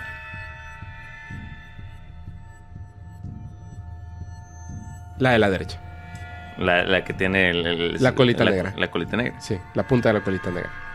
Nunca he tenido la negra. Nunca he tenido. Y de hecho te invito a, a- a que lo busques. Incluso hasta, o sea, incluso eh, yo, yo, o sea, A ver, pero espera. Ey, mira, esa cara que acabas de poner, esa cara puse yo cuando lo vi, porque yo también aseguraba que la punta de la cola era negra. Y me puse a buscarlo e incluso me encontré con la imagen de la película, o sea, que Ajá, de, de- ajá. de live action que hicieron hace sí, relativamente sí, sí, poco. que la voz es Ryan Reynolds. Exactamente. Ajá. Y tampoco, o sea, y, y ahí, o sea, eh, tampoco. De hecho, búscalo si quieres. O sea, yo también me quedé así de. A ver, un Ay, güey. O sea, ¿cómo, cómo, cómo es posible esto? Yo juraba y perjuraba que la colita tenía eh, precisamente este, este como piquito negro. Es que, ¿sabes qué? Yo lo dibujé cuando estaba chico. Yo lo dibujaba bastante. Ajá. Y la madre no lo tiene. Ni en la película Ni, lo tiene. ni en la película lo tiene. O sea, eh, es algo, o sea, per- pero existe. eh, o sea, es esa memoria colectiva de. Pero ¿por qué sus orejitas sí? Ah, no, las, las orejas sí, y a lo mejor por ahí viene la confusión. O sea, de que a, a- a lo mejor como que la gente a- asume un patrón, posiblemente. Es que tiene un patrón de diseño. Exactamente, o sea, tiene un patrón de que es amarillo, las puntas, eh, eh, y pues obviamente la punta natural de- de- del cuerpo es la- las orejas, la, la- la cola, entonces a lo mejor en automático como que tú asumes de que, ah, eso le hace falta, porque las orejas son como que un- un- una punta. Y tiene la, la puntita negra. Exactamente. Sí, qué raro, ¿eh? Qué raro, qué raro, qué raro Pikachu. A ver, ¿cuál es la que sigue? La que sigue, también esta me sorprendió a mí, Ajá. me voló la cabeza. Es una película mexicana eh, con uno de los íconos del cine mexicano, Pedro Infante. Pedro Infante. Claro. Efectivamente. De, de hecho, si estamos hablando de la época de oro, eh, que me atrevo a decir que es el primer referente. Uf. Ya después viene que Jorge Negrete. O sea, ya, ya, ya nos No, vamos. no, no, pero nadie, nadie llega a Pe- Pedro pero Infante. efectivamente, o sea, creo que No. Pedro Infante es el ícono por excelencia de la época dorada del cine mexicano, Sí. sobre todo porque era una estrella que estaba en la cúspide y fallece de una manera súbita. Sí. Para la gente que no es de, De hecho, su avión se cayó aquí en. Ajá, él, o sea, él fallece en un accidente aéreo en el cual él iba manejando el avión. Ah, sí, sí, sí, sí. Eh, porque él, él- él era piloto aficionado, Sí. o sea, le sabía bastante, y pues eh, él volando de la Ciudad de México, de la capital, él tenía casa aquí en la Ciudad de Mérida, que es donde grabamos el podcast, y pues volando precisamente se estrelló su avión aquí, que incluso, a lo mejor sería tema para otro... Sí, sí, es un tema. Es un tema Ah, que tenemos ahí. Cuenta. Eh, o sea- tú, dilo, tú, dilo. Tú, Ok, dilo. Es un tema hay, que va a hay- venir. hay- hay teoría de conspiración en torno a todo eso. Sí. ¿Cuál es la teoría de conspiración? La teoría de conspiración es de que él fingió su muerte. Así es. Que no es real, porque déjame decirte que cuando cae el avión, se estrella y pues obviamente se incendia. Y al incendiarse, pues los cuerpos se achicharran. Entonces me acuerdo yo que incluso este mi papá, le- le- o, sea, vi- o sea, cuando escuchó eso, fue como que todo el mundo empezó a decir, oye, se cayó un avión, que no sé qué. De por sí, esa, no, esa noticia es, eh, o sea, eh, eh, es algo que te va a llamar la atención, sí o sí. Sí. Estamos, supuesto, estamos de acuerdo. Por supuesto. Pero cuando se empieza a correr el rumor de que no es cualquier avión, es el avión de Pedro Infante, Uf, uf. el ídolo de México.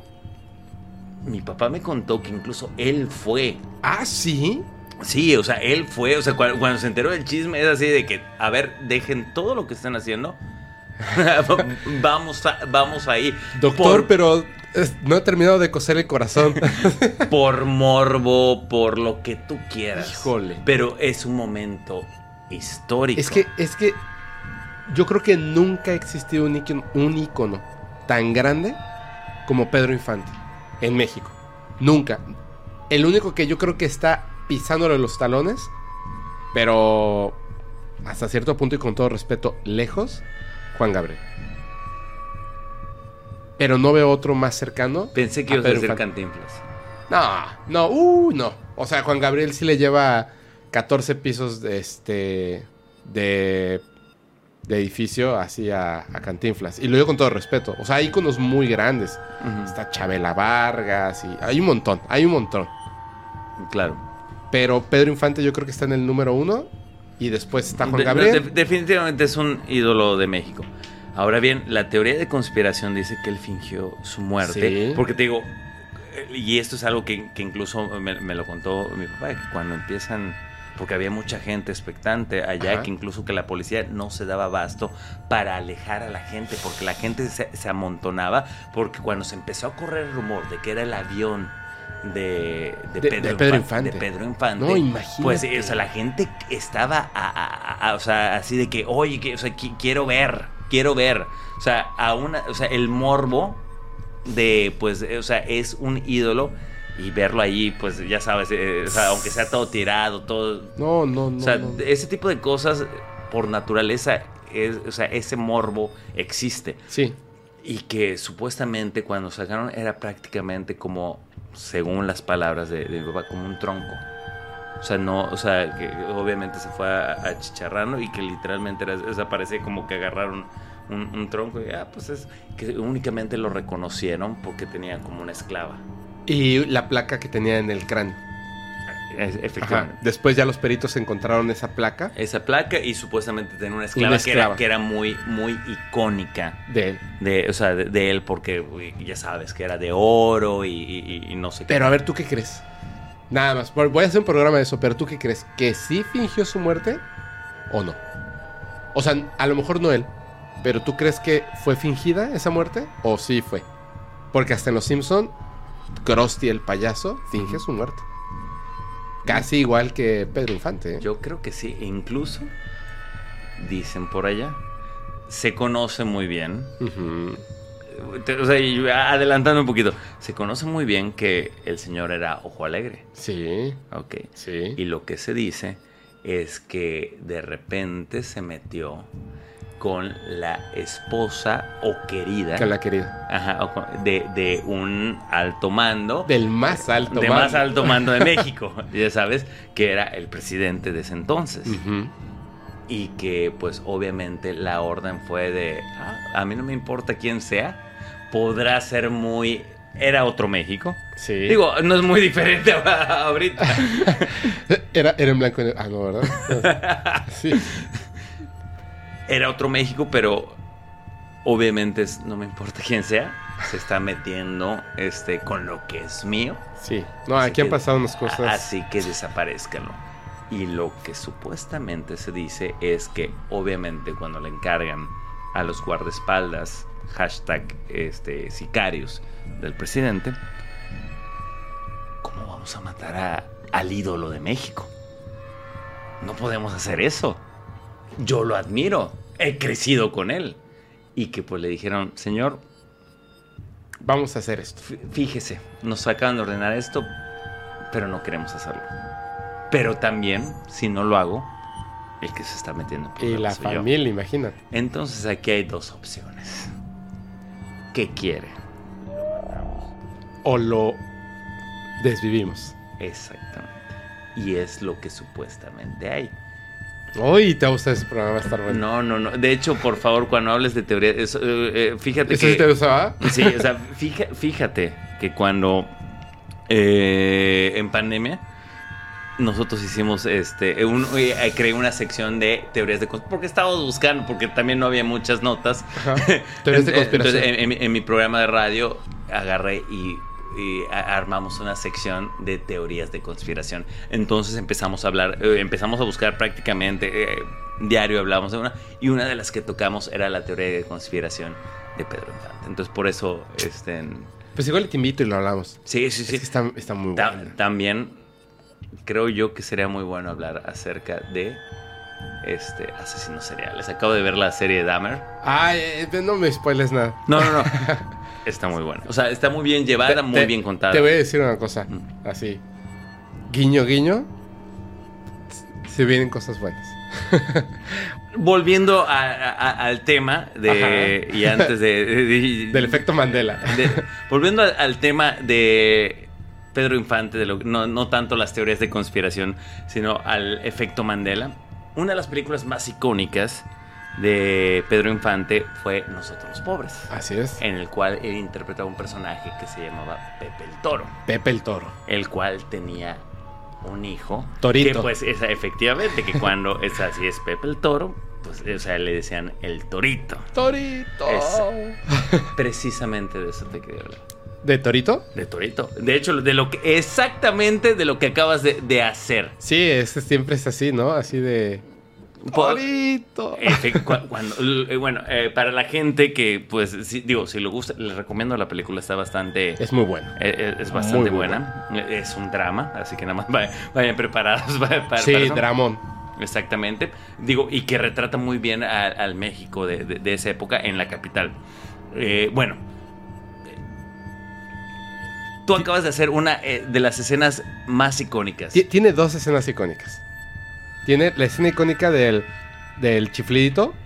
Claro. Eh, La famosa canción de Amorcito corazón, yo Ah. tengo. tengo. Oh, oh, Ah, no, no, no. ¿Qué, qué rolón. Qué rolón y qué escena icónica, ¿no? Que el amor, así como cómo se comunicaba con ella, así con el silbidito.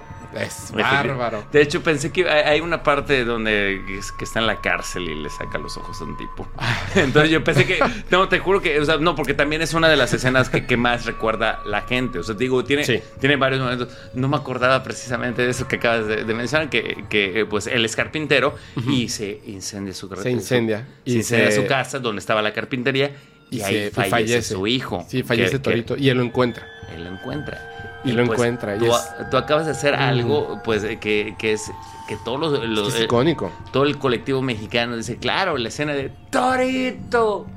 ¿Qué te parece si vemos la, la- la- la ¿Ese escena pedacito? tantito? ¿Ese pedacito? Un, un pedacito. Este es icónico porque hasta me acuerdo que en la familia decían que, o sea, de ser ahora en esta época, siendo que él no era un actor, o sea, él no era un actor de formación, Él era más pero cantante. cantaba, sí, sí, sí, pero digamos que surgió como de repente y, era una, una joya, o sea, era una, una flor que creció en la basura, o sea, era una cosa así, wow, ¿no? O sea, con, tantos talentos, músico, cantante, compositor, excelen- excelentísimo actor, excelentísimo actor, y esa escena es así como, si hubiera sido en este momento, esa película hubiera sido nominada a Mejor Película Extranjera y posiblemente lo hubiera nominado como Mejor Actor de aquella época hasta los Oscars. Y pudo haber incluso ganado, porque es una escena desgarradora de que, digo, no se ve el cuerpo del niño, pero lo tiene en brazos, está llorando horrible y grita, Torito, Torito. Y es una escena bien fuerte, pero aparte es como larga, Te voy a destrozar ahorita con el efecto Mandela. de verdad. Vamos a verlo. A ver. Ahí. Ahí está. Ahí está. Esta escena larga donde tiene. Tiene a su hijo en brazos. Uf.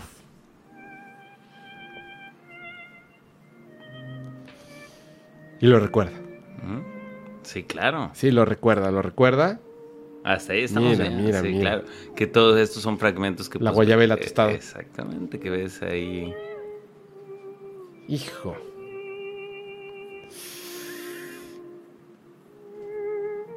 Que, que- que- que hablando un poquito de, Ahí va. de cinematografía, está muy bien hecho el montaje para Sí. su época. Sí, sí, sí, está, está bárbaro.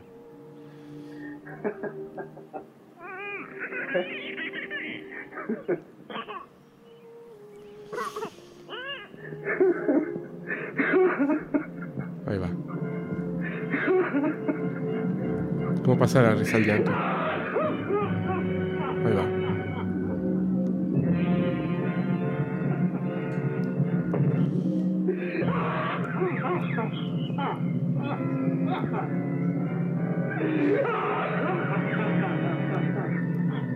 Ay, güey.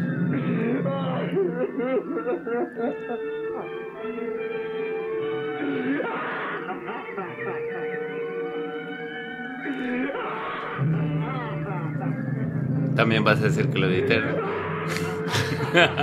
Es que ya está me enchiné. No. No es cierto. Nunca dice Torito. No es cierto, bro. Nunca dice Torito. Pero No sin es embargo, cierto. en el colectivo me- eh, mexicano está de que Pedro Infante en esa eh, imagen desgarradora grita ¡Torito! Nunca grita Torito. ¿Pero no hay otra versión de la película? ¿Seguro? Este, eh, esta es. ¿Nunca grita Torito? A ver, a ver, espérame, espérame, espérame. Estoy tan seguro, tan seguro, que le voy a... Yo lo voy a buscar. Y yo lo voy a buscar. Yo lo voy a buscar. Es más, Hagamos una apuesta. en otro rollo, con Al Ramones, Ujú. Al Ramones, en un monólogo, hace una parodia. Un momentito y dice, sí, como tal cosa así. Y dice, como Pedro Infante con el torito que grita, ¡Torito! De verdad, o sea, de verdad. Sí, si lo encuentra, hagamos una apuesta.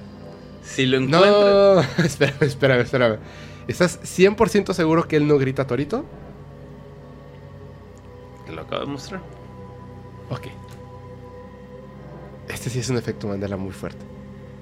Por lo menos para todos los mexicanos. fuerte. Sí, Por claro. lo menos para todos los mexicanos es así de. ¿Ah? Es que, Ay, es que voy, a, güey. es que ve- ve- voy a ver a mi prima. Ella es ultra fan. Y le voy a decir, dime qué pasa en esa escena. Estoy seguro. La, la voy a grabar y la voy a subir historias. Estoy seguro. Seguro. Lo de Pikachu, lo del el monito este del Monopoly, lo compro. Es, es una, es una idea colectiva que igual y sí, igual y no. O sea, si me dijeras no tenía sombrero, pues igual lo puedo creer, ¿no?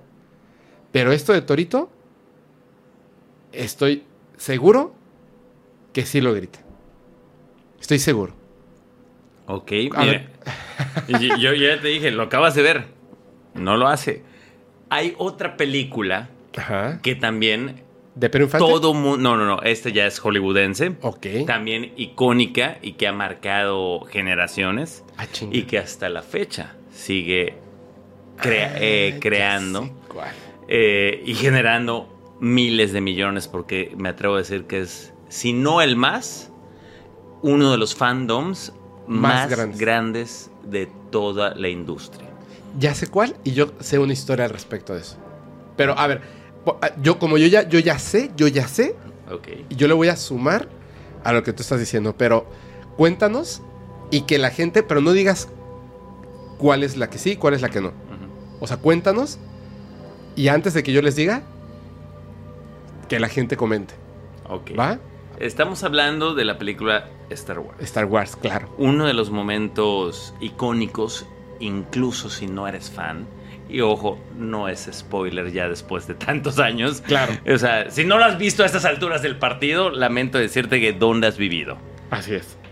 Uno de los momentos icónicos y que todo mundo sabe es que Darth Vader es el papá de, De Luke. de Luke Skywalker. Sí, hasta en, hasta en Los Simpson hacen la parodia. No, no solamente la parodia del, del momento, sino cuando Homero va saliendo con Marge de ver la película y está toda la gente formada para ver la película, que dice, ¿quién hubiera pensado que Darth era el papá de Luke? Y entonces. Ah. Sí, es, es, es, es, es una escena icónica del cine. Icónica. Bueno, pues resulta ser que también hay un efecto Mandela en esta eh, película. Así es. Cuando están peleando y le revela la verdad a, a Darth Vader a Luke. a- a Darth Vader, su hijo, pues eh, que, que- que es algo mínimo. Realmente, incluso hay mucha gente que dice, ah, ¿y qué es lo que cambia? Ok, pero la diferencia está en que le dice, Luke, yo soy tu padre. Sí. Ese es, eh, o sea, eh, ese es, eh, ese es el inciso A. Luke le dice a Darth Vader, tú mataste a mi padre. Ujú. Y Darth Vader le dice, no, Lu- Ajá. yo soy tu padre. Así es, Ok. así es, tal cual. Efectivamente. O sea, Luke, pero- o I'm sea, your father.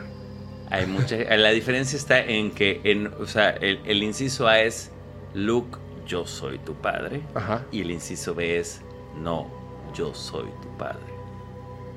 Te digo, es muy similar. Lo que Es muy similar. Lo que cambia es que en uno dice el nombre del, Ajá. de- del personaje Es que dice el nombre. Entonces, Hay playeras que dicen eso. la mayoría de la gente recuerda Luke, yo soy tu padre. yo soy tu padre. Claro. Pero si vemos la película, nunca menciona su nombre. Vamos a poner ese pedacito. ¿Va? Ah. Vamos a poner, vamos a poner.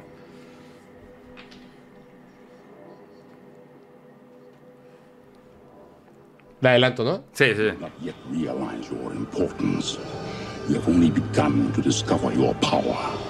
Join me, and I will complete your training. Únete a With our mí y haré tu strength, entrenamiento. We can end this destructive conflict and bring order to the galaxy. Pondrán I'll orden. never a la join you. Jamás me uniré a If you only knew the power of the dark side. Únete al poder. lado oscuro. Obi-Wan never told you what Obi-Wan happened to no te dijo qué pasó con tu padre. He told me enough. Me dijo lo suficiente. Me dijo que lo mataste. I am your father.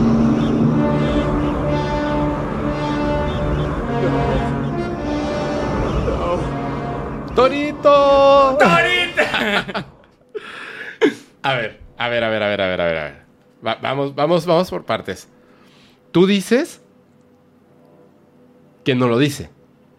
Bueno, acabamos de ver que no, no lo dice. ajá, no, no- no- no menciona su nombre. Le dice, no, yo soy tu padre. No, yo soy tu padre. Dice, tú lo mataste. Dice, no, yo soy tu padre. Eso es lo que, lo que está hoy en día, que hay muchas versiones, pero aunque se busque la, la versión... Este es la- el episodio 5, si no me equivoco. Sí, efectivamente. El episodio 5. Que es... En, en el, El orden de contraataca. Exactamente, que en el orden como aparecieron realmente es la segunda película de Star Wars. Ajá, pero es O la sea, quinta. En, en la historia, pero es la, la quinta en, el, en el orden. En la historia. Así es. Hay una cosa, ¿cómo se llama? O sea, eh, es algo que a lo mejor, eh, dos detallitos así bien importantes de este efecto Mandela. Este es el que yo te digo, este, que este yo ya lo había visto, que es muy parecido a lo de el funeral de Nelson Mandela. Ok. Una cosa es que la gente se confunda entre si Pikachu tenía la cola negra o no. Y otra, que la gente recuerde un funeral transmitido en televisión, donde de hecho conocieron a Nelson Mandela en América. Y que eso nunca pasó. Porque tú puedes tener una confusión de un pequeño detalle y este puede parecer un pequeño detalle. El actor que interpreta a Darth Vader no es el mismo de la voz de Darth Vader, ¿cierto? Cierto. Porque el que estaba haciendo la actuación y su voz no daba lo que este, ¿cómo se llama el director? Perdón, se me acaba de ir su nombre. George Lucas. George Lucas buscaba. Y como no se le ve la cara porque siempre trae una, una máscara, luego regrabaron las voces, ¿cierto? Correcto. No recuerdo cómo De se... hecho, era un físico-culturista el, el- El actor. el actor que interpretó a, a Darth Vader. Ajá. Y decían que incluso tenía un poco la voz chillona. Entonces, o sea, imagínate que hubiera sido Darth Vader así de, Luke, yo soy tu padre. Claro. Y, eh, y co- y como no era actor, tampoco llegaba como que al rango, ¿no? Entonces lo, lo terminan este, regrabando con otra persona. Que se llama.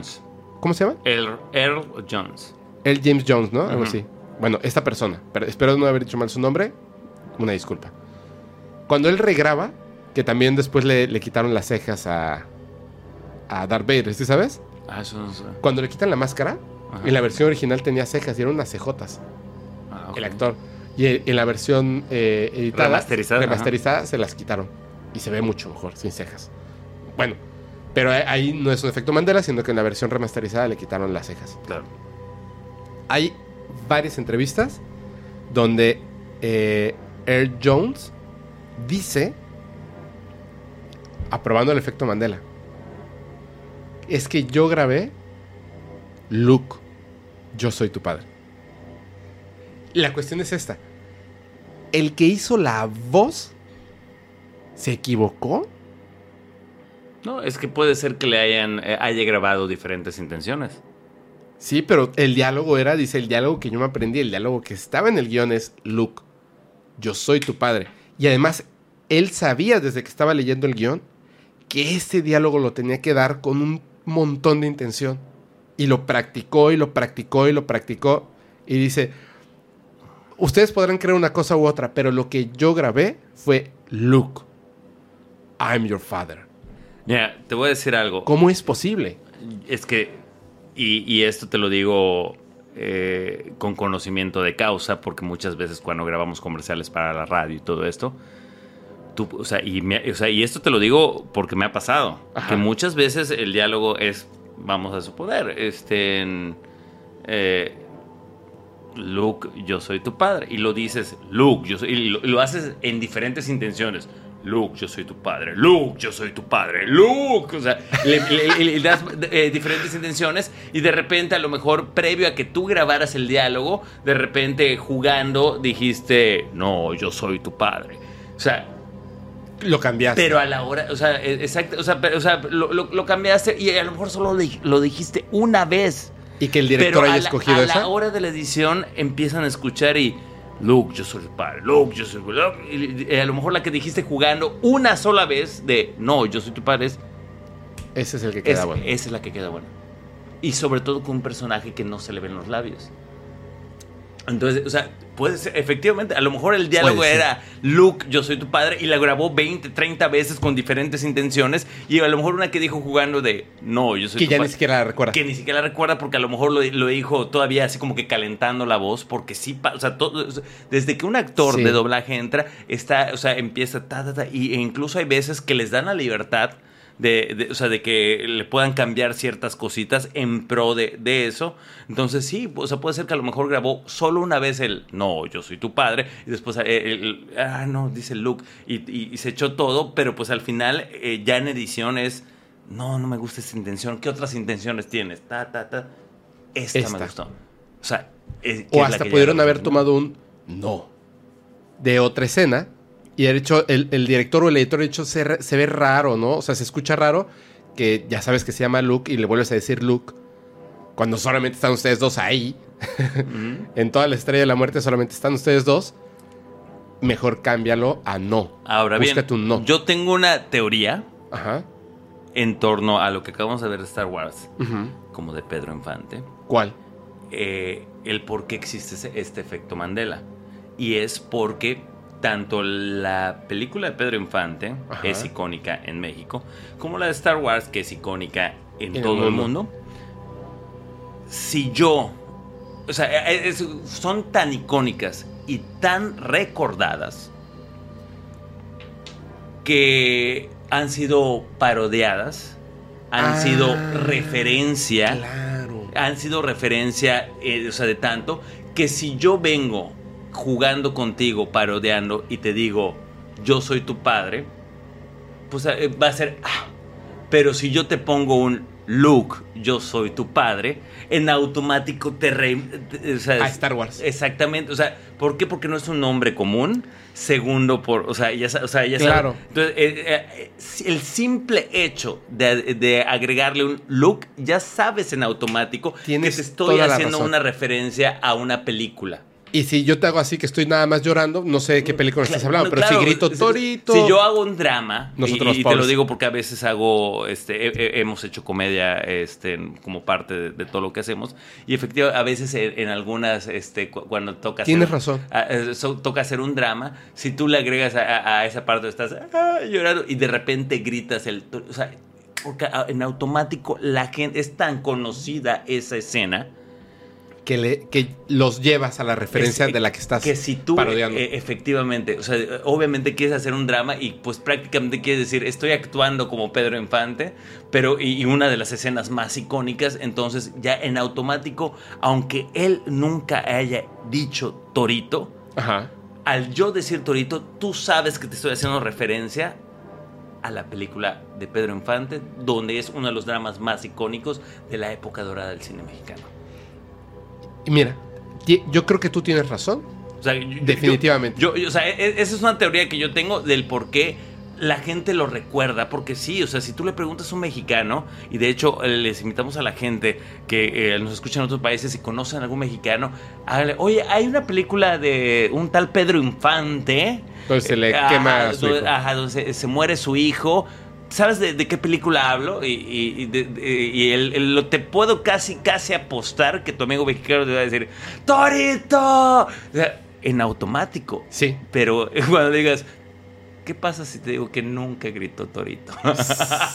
Pero, eh, eh, eh, o sea, creo yo que... Es que tiene sentido lo que estás diciendo, porque te hace la referencia, el lugar, el espacio. O sea, te lleva inmediatamente el agregarle el nombre en- de Luke, el nombre del, del hijo, Torito. Te lleva inmediatamente a la referencia de lo que Claro, tú estamos puedes hablando. estar actuando o haciendo una parodia de, de un drama de ¡ah!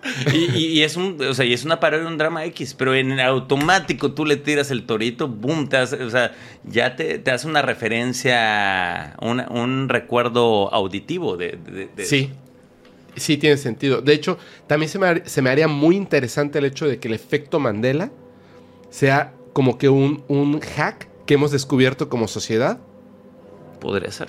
de, la- de las memorias. O sea, las memorias es como, como, te lo voy a explicar así, porque creo que es eso lo que, lo que tú dices y ahorita me hizo clic que tiene razón. Cuando yo guardo un archivo en la computadora, yo hago toda una tesis de lo que tú quieras, del efecto Mandela, el archivo se llama efecto Mandela, ¿cierto? ¿Cierto? No importa si en todo el documento que yo escribí, nunca digo la, frase efecto Mandela. Pero si el archivo se llama efecto Mandela, cuando yo lo vea en mi computadora, este es el que busco. Efecto Mandela, doble clic, abro mi archivo. Mis memorias icónicas del cine, de personajes y más, es como si mi mente le agregara información extra para tener la referencia automática. Y como el ser humano, siendo que somos iguales, porque somos seres humanos, como que el cerebro tuviera esa misma eh, forma de controlar sus memorias, añadiendo una información extra para que la encuentres y sepas a qué te refieres. ¿Me entiendes? Como una forma de comunicación. Claro. Entonces por eso le agregas el nombre del personaje. Torito, el este, ¿cómo se llama? Em, Luke. Luke, el, el monito del Monopoly, le agregas el, el, el monóculo por la época. Claro. La imagen de cómo era el millonario de aquella época. ¿cierto? Porque a lo mejor era un, un estereotipo de, de- del hombre millonario que es así de que entonces pues en automático es precisamente eso, así de que ah, o sea, si es el, el, el estereo- es como cuando si yo te digo, oye, vamos a hablar de un francés, casi, casi, casi te lo estás imaginando con su baguette, este, su camisa de, de, Sí. de- de rayitas y su boina, Sí. ya sabes. Así o es. si te dice un mexicano, te lo imaginas así de El sombrero, son bigote. Zarape y bigote. Zarape y bigote, sí. Sí, sí, sí, ya sabes, o sea, y, y- y es eso. Entonces, cuando te dicen, ah, un millonario, ¿cómo lo pi-?" Pues a lo mejor exactamente. O sea, te El vas sombrero, a el una imagen monóculo. Eh, eh, efectivamente. la cuando- innecesaria bolsa de dinero. o si te dicen un, un ladrón en, en caricatura, rayita negra, rayita blanca, rayita negra, antifaz y también el- el- la bolsita de dinero. Inmediatamente así, como vestido de blanco y negro. ¿no? Claro, tiene sentido. Puede ser como un hack de, de la mente. Aún así, a ver, te tengo Digo, una... la, la- la- la- la- la- la memoria casi. O sea, mucha gente dice, es que no hay que caer en estereotipos. Pero si el- los estereotipos existen, Ujú. es precisamente porque algo tienen de, de razón. Sí, porque Digo, es la aunque- forma en la que, en que guardamos la memoria. Exactamente. y se vuelve colectivo, que pensamos en lo mismo. Yo te tengo una pregunta, a ver, hablando del efecto Mandela. ¿Tú recuerdas haber visto la película de JFK o el material fílmico de, de la terrible y horrorosa este, desvivimiento del expresidente de Estados Unidos, John F. Kennedy? Va en un automóvil Sí. que está descapotado, Ujú. va él en la parte de atrás con su esposa. ¿Con su esposa? Y adelante, ¿quién va? Él va en la parte de atrás. Sí, adelante creo que iba, bueno, aquí creo que te, te voy a arruinar, pero es que hace poco vi la, la película de JFK. Ah. Entonces, eh, ¿Quién va? a- a- eh, creo que iba un secretario, tesorero, subpresidente, subpresidente o algo así. Pero iba, er- era una, no era un coche convencional, Ajá. iban seis personas en el coche. Iban seis personas. Cuatro adelante y ellos dos atrás. Exacto, ¿Cierto? Correcto. ¿Cuántas personas? En el momento en el que estamos diciendo que en ese automóvil iban seis personas, seis personas, ¿cuántos recuerdan a seis personas? Casi ¿Y cuántos recuerdan a cuatro? Eh, eh, pero aquí lo que viene es que en automático yo te digo un coche y pues Exacto, tu mente reconstruye un automóvil de, con cuatro personas. Pues exactamente. Dos adelante, Eh, dos atrás. eh, claro, el asiento, lo- los asientos de adelante, el asiento de atrás, pero este es. coche era muy alargado y tenía tres filas de asientos. Tres filas de asientos. Cuatro adelante y dos atrás. Que yo te hubiera dicho, o sea, y, y no, la verdad, es nada más porque hace relativamente, no tiene ni un mes que vi la película. Pero es, es considerado un efecto Mandela. Ujú. Porque la gente inmediatamente en la memoria colectiva pensamos en cuatro personas en un automóvil. Y si van dos atrás, tienen que ir dos adelante. No iría solamente uno. Irían dos adelante. Pero no recordarías cuatro, aunque hayan habido cuatro. Por eso la memoria es tan extraña. El, eh, vino un, un periodista muy, muy, muy bueno aquí y me hizo una anotación que muy favorable para muchas cosas y yo se lo he repetido a muchas personas. Cuando tengas un evento como una un recuerdo de una abducción, de viste un ovni, eh, cualquier tipo de estas cosas, cuando ocurran, toma papel, pluma, lápiz, lo que tengas a la mano, y escribe o dibuja lo que viste. Porque con el tiempo, tu memoria va a cambiar. Va a cambiar. Lo que viviste va a cambiar. Tú mismo lo vas a embellecer, vas a retirar cosas, vas a agregar cosas nuevas. No lo hagas. Escríbelo. Cuando te pregunten acerca de eso, no acudas a tu memoria, porque tu memoria se modifica con el tiempo. Como que se, como que se amolda a la sociedad y a la realidad vigente. Mejor, escríbela y vas a tener la memoria exactamente De hecho, como así fue. se han descartado muchas veces eh, eh, te- eh, testigos oculares en, Claro. crimen- en crímenes y todo eso. Claro. Muchas veces ellos dicen, sí, es que yo lo vi. Y de repente es así de que, a ver, señora, cuéntenos. o sea, y empiezan a, a checar y, no concuerda. Muchas veces la, la memoria lo que hace es crear patrones y empieza a, buscar una forma porque es la naturaleza de cómo puede ir encajando y armando. Exactamente. De hecho, hay un caso súper famoso, súper, súper famoso, de unos niños en un kinder en África que no recuerdo por qué razón estaban como, creo que estaban como en el recreo. Y todos vieron en el patio, después de las rejas, en la parte de atrás, que baja un ovni y baja seres extraterrestres. Y algunos de ellos, los que estaban más cerca, dicen que se comunicaron telepáticamente. Cuando se hace el boom, no, era, no eran estas épocas. Obviamente no hay fotografías y no hay videos, pero sí hay muchos testigos en diferentes partes de este, de este lugar que dicen haber visto ese objeto que bajaba y descendía. Varios investigadores llegaron, hay documentales, hay investigadores mexicanos que viajaron a, a hacer esta, esta investigación, o sea, de todo el mundo. Pero hubo uno muy inteligente. ¿Quiénes son los niños de, de qué, o sea, de qué grupito? Estos niños. Ok. Los niños, a diferencia de los adultos, por eso dicen que los borrachos y los niños dicen la verdad. Ok. Porque sus memorias son, todavía no están alienadas por la sociedad, por las cosas, porque todavía están, no saben tanto. Entonces sus memorias son como, como más exactas de la realidad. Uno por uno, así, niñita uno. Hola, no sé qué, cuéntanos qué viste. Esto, dibújalo. Dibuja la nave, dibuja el ser. Niño 2. ¿Qué cuéntanos qué viste? Esto, dibuja la nave, dibuja el ser. Así. Y los dibujos concuerdan. No es una memoria colectiva, es una memoria personal de un grupo de, de niños de algo que acaba de ocurrir. Entonces, ya si de adultos recuerdan otras cosas, no importa. La memoria principal está puesta en papel.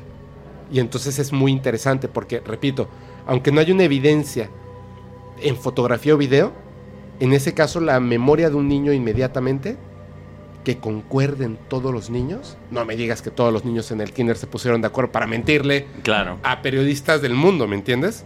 Obviamente no. Ese es uno de los casos más importantes y que yo creo que fue real. Hoy en día quizá los niños recuerdan otra cosa y sería un efecto Mandela. Pero el efecto Mandela es eso. Pero muéstranos otra evidencia. Ay, sí. Ya me gustó esto, el jueguito. Vamos a ver una más para que no también eh, porque eh, tengo entendido que tú tienes Sí, todavía falta, to- todavía falta. todavía. Vamos a, a irnos eh, ahorita con a ver, vamos a, a checar. Creo yo que una, una de las que más me, me impresionó de las que tengo acá. ¿Esta? Sí. Aquí tenemos este uno de los logos Ajá. de caricatura, incluso a la gente que a lo mejor nos está escuchando manejando también, les hacemos la invitación, párese tantito y que hagan este, este ejercicio con nosotros porque también este es uno de los que más me impresionó, ¿ok? Porque yo aseguraba una cosa y al final le quedé sorprendido. Cuéntanos. Te- tenemos el logo de pues eh, la- estas caricaturas con las que pues gran parte de nosotros eh, crecimos, que es los Looney Tunes. Ajá. Te voy a poner estas dos imágenes. Aquí tenemos los logos. Los logo, el logo Eh, de, bueno, Lu- el- de Looney Tunes. El logo de Looney Tunes. Pero, ¿cómo se escribe? Looney Tunes con doble O Ajá. o Looney Tunes con U. O sea, Tunes Ajá, Con doble O, con- re- de- ra- realmente aquí la, la- la variación está en el Tunes. ¿Cómo se escribe Tunes? ¿Con doble O o Tunes de Tunes? con doble O. De cartoon. Looney Car- Tunes. Cartoon. Sí, las caricaturas de... Estás mal. Se escribe con U. Y te puedo apostar lo que quieras. Busca. Y, sabes qué? Yo me quedé igual que tú. Porque yo, eh, mi, mi misma asociación, incluso yo me acuerdo de haber visto Cartoon Network y era así, Claro, eh, de ajá, caricaturas. exacto, y, te, y te presentamos a los Toons. O sea, Así y, es. Y, y, o sea, y veías escrito Toons con doble O. Es que también existieron los Tiny Toons, de los Looney Tunes, después eran los Tiny Pero se Toons. escriben con U. ¿Con U? Búscalo. ¿Tiny Toons se escribe también con U? Estoy casi seguro que sí. A De- ver, Looney o sea, Tunes... Déjame buscarlo. Tiny Toons viene de Looney Tunes. De- o sea, de- debe ser. A ver, pausa todos, pausa todos porque se me hace que ya te equivocaste, güey. No, eh, es- eh, pero sabes que estoy casi seguro que. A ver, rápidamente, Looney Tunes, Tunes, T-O-O-N-S, o Looney Tunes, No, no, los Tiny Toons sí se escriben. es- T-U-N-E-S. Los Tiny Toons sí se escriben con O. ¿Y por qué razón? Si viene siendo los, los chiquitos de los Looney Tunes, ¿por qué le cambiarían a O? Ahí sí, no sé. Creo, creo, no, no lo aseguro, pero creo que eh, Toons es como tonada. Y es porque casi todas las caricaturas en un inicio Ajá. eran melódicas. Ay, claro. Entonces viene más como que, eh, o sea, viene siendo es ese juego de, eh, de lunáticos. Como Tom y musicales. Jerry, La Pantera Rosa, Mickey Mouse. Casi todo era, Era musical era musical. y soniditos que hacían, pero no hablaban. Exactamente. Entonces, eh, Y estos eran como bien locochones. Ojo, esto no lo afirmo, pero estoy casi seguro que de ahí viene. no, Efectivamente. creo, creo, que, creo que otra vez tienes razón. Mm. O- hoy vienes este. Filoso. fi- Vienes filoso. Qué horror. Looney Tunes. Es que, es que se ve raro porque estoy viendo aquí el logo. No, yo, yo también, o sea, y te digo algo. o sea, se ve raro el logo con la U. Me- me Yo dio- pensé que el Photoshop estaba del lado derecho. Y, y te digo algo, mi lógica fue la misma. Yo cuando lo vi dije, no, se escribe Toons. Pero sin embargo, invitamos, o sea, si no nos creen, googleenlo y van a encontrar que Looney Tunes se escribe con U. Qué raro. Es que, de- es que de- se, de hecho, exacto. se ve raro el logo así porque se ve apretado. Sí, efectivamente. De hecho, hasta a mí yo dijo, no, o sea, yo recuerdo haberlo visto con doble O. Y si tú buscas, no, toda sí, que nuestra vida- terminaba con Porky, que decía, eso es, todo, eso es, todo, eso es todo, amigos. Exactamente, y es Toons. O sea, Es Toons. Y, creo que va más, o sea, por, por qué lo recordamos E- efectivamente de Cartoon. Uy. A ver. Muéstranos dos más. Pero, pero ahora sí vamos a hacerlo como concurso. ¿Cuál- ¿Cuáles vamos a ver? Dos mira. más. Dos, Ah, dos ah. importantes. An- antes, Que la gente pueda... pueda Ok, esta Cara. an- antes de poner la imagen. y ya te cuento la verdad. Ajá, Ok, sí, sí, antes de poner la imagen, vamos a irnos a una película también muy icónica. sí. Ok. Ok. Karate Kid, que incluso ahorita está de moda. Sí. Está de moda porque pues ya regresó con todo este de la serie Cobra Kai. Sí. Vamos a irnos eh, eh, con esta. En la película original, donde Ajá. sale Pat Morita, el maestro Ah, sí, Miyagi, el, el maestro Miyagi. Eh, Y Daniel San. y Daniel Sam, efectivamente, ya eh, cuando se Antes emprende. de que, de que el mundo descubriera que Daniel San era el villano. Efectivamente. Eso y lo, Pat lo- Morita era como, como... Ay, no es que él sí era bueno. No, claro, o sea, al final él estuvo. Pero. Daniel Nunca Sam- le dijo, nunca le dijo que, que le, bajó la en- novia al otro. En. How I Met, eh, I Met Your Mother eh, nos, nos cuentan que efectivamente. Sí, Daniel- no, y todos caímos en cuenta de que, Daniel claro, Sam Daniel era San era el, villano. el villano.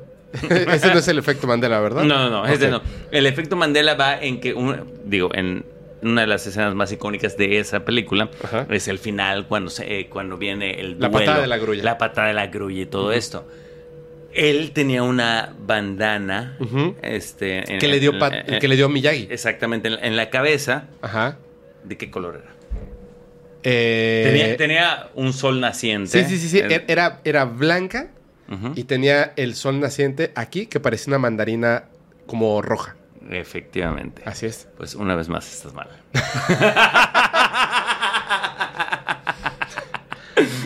¿He atinado alguna hoy? Creo que no. No tenía bandana. ¿Ah? No tenía bandana. No, sí tenía bandana. También, pero la gran mayoría lo, lo recuerda rojo. Pero es que es el sol naciente. Se, se lo explica a él. Lo Eh, que significa es- que es el sol naciente. Yo pensé que era una mandarina. No, era azul. Era blanco No y manches, azul. güey. Y ahorita vamos a ver la imagen. Así que, o sea, ahí, ahí es otro efecto. O sea, casi todo el mundo. Ojo, tal vez puede ser por la referencia, porque sí existe la referencia del sol naciente, eh, o sea, en colores. Sí, claro. En rojos.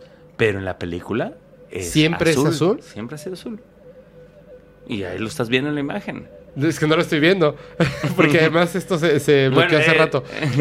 pero lo, lo vas a ver en la imagen. Ok, lo voy a ver, lo voy a ver, lo voy a ver, lo voy a ver, lo voy a ver.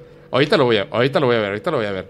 ¿Estás seguro? Sí, 100%. ¿Cómo, cómo, cómo lo busco? Este, m- si pones Karate Kid, lo más seguro es que te aparezca, porque es una de, de las escenas más icónicas. Me va a salir luego. Aquí está, aquí está, aquí está. Aquí está. No manches, güey. Sí, ahí- está. mira, hasta en el póster es, es azul, pero casi todo mundo lo recuerda en rojo. ¿Por qué? Digo, aquí sí yo creo que se, o se lo atribuyo a que sí existe. haz la prueba. Es pon cierto, es cierto. po- pon, eh, eh, eh, sol naciente. Eh, ¿Sin Karate Kid? Ajá, sin Karate Kid solo pon sol naciente. No, bueno, sí, va a ser rojo, claro. Claro, o sea, que es, es- es la imagen icónica. Eso, y, y también es, eh, o sea, hace o emula la bandera de Japón, que es blanco y rojo. Entonces, eh, yo creo que esa es la razón por la que todos, cuando pensamos en Piensas eso, en el color. piensa- piensas en automático algo que- con lo que has crecido más, que es pues la bandera de Japón y, y- y todo eso. Es cierto. De hecho, acabo de ver un experimento buenísimo, buenísimo, donde te muestran una, una foto que está como modificado los colores, como azules, muy opacos, azules, y se ve un tazón de fresas. Y te preguntan, "Ve- velo, o sea, obviamente están modificados los colores como que están eh, desaturados. ¿De qué color son las fresas? Y lo ves, rojas. Y no, son grises. Pero el Toda, cerebro... toda la foto es azul y gris. Pero tu cerebro sabe que las fresas son rojas. Y aunque te esté, así, aunque yo te diga que las fresas son grises, tú lo sigues viendo rojo. Y yo lo veía y decía, no. Porque, eh, y es que el cerebro tiene esa facultad de autocompletar. Sí, de autocompletar. Entonces, si te dicen sol naciente, es rojo. Claro.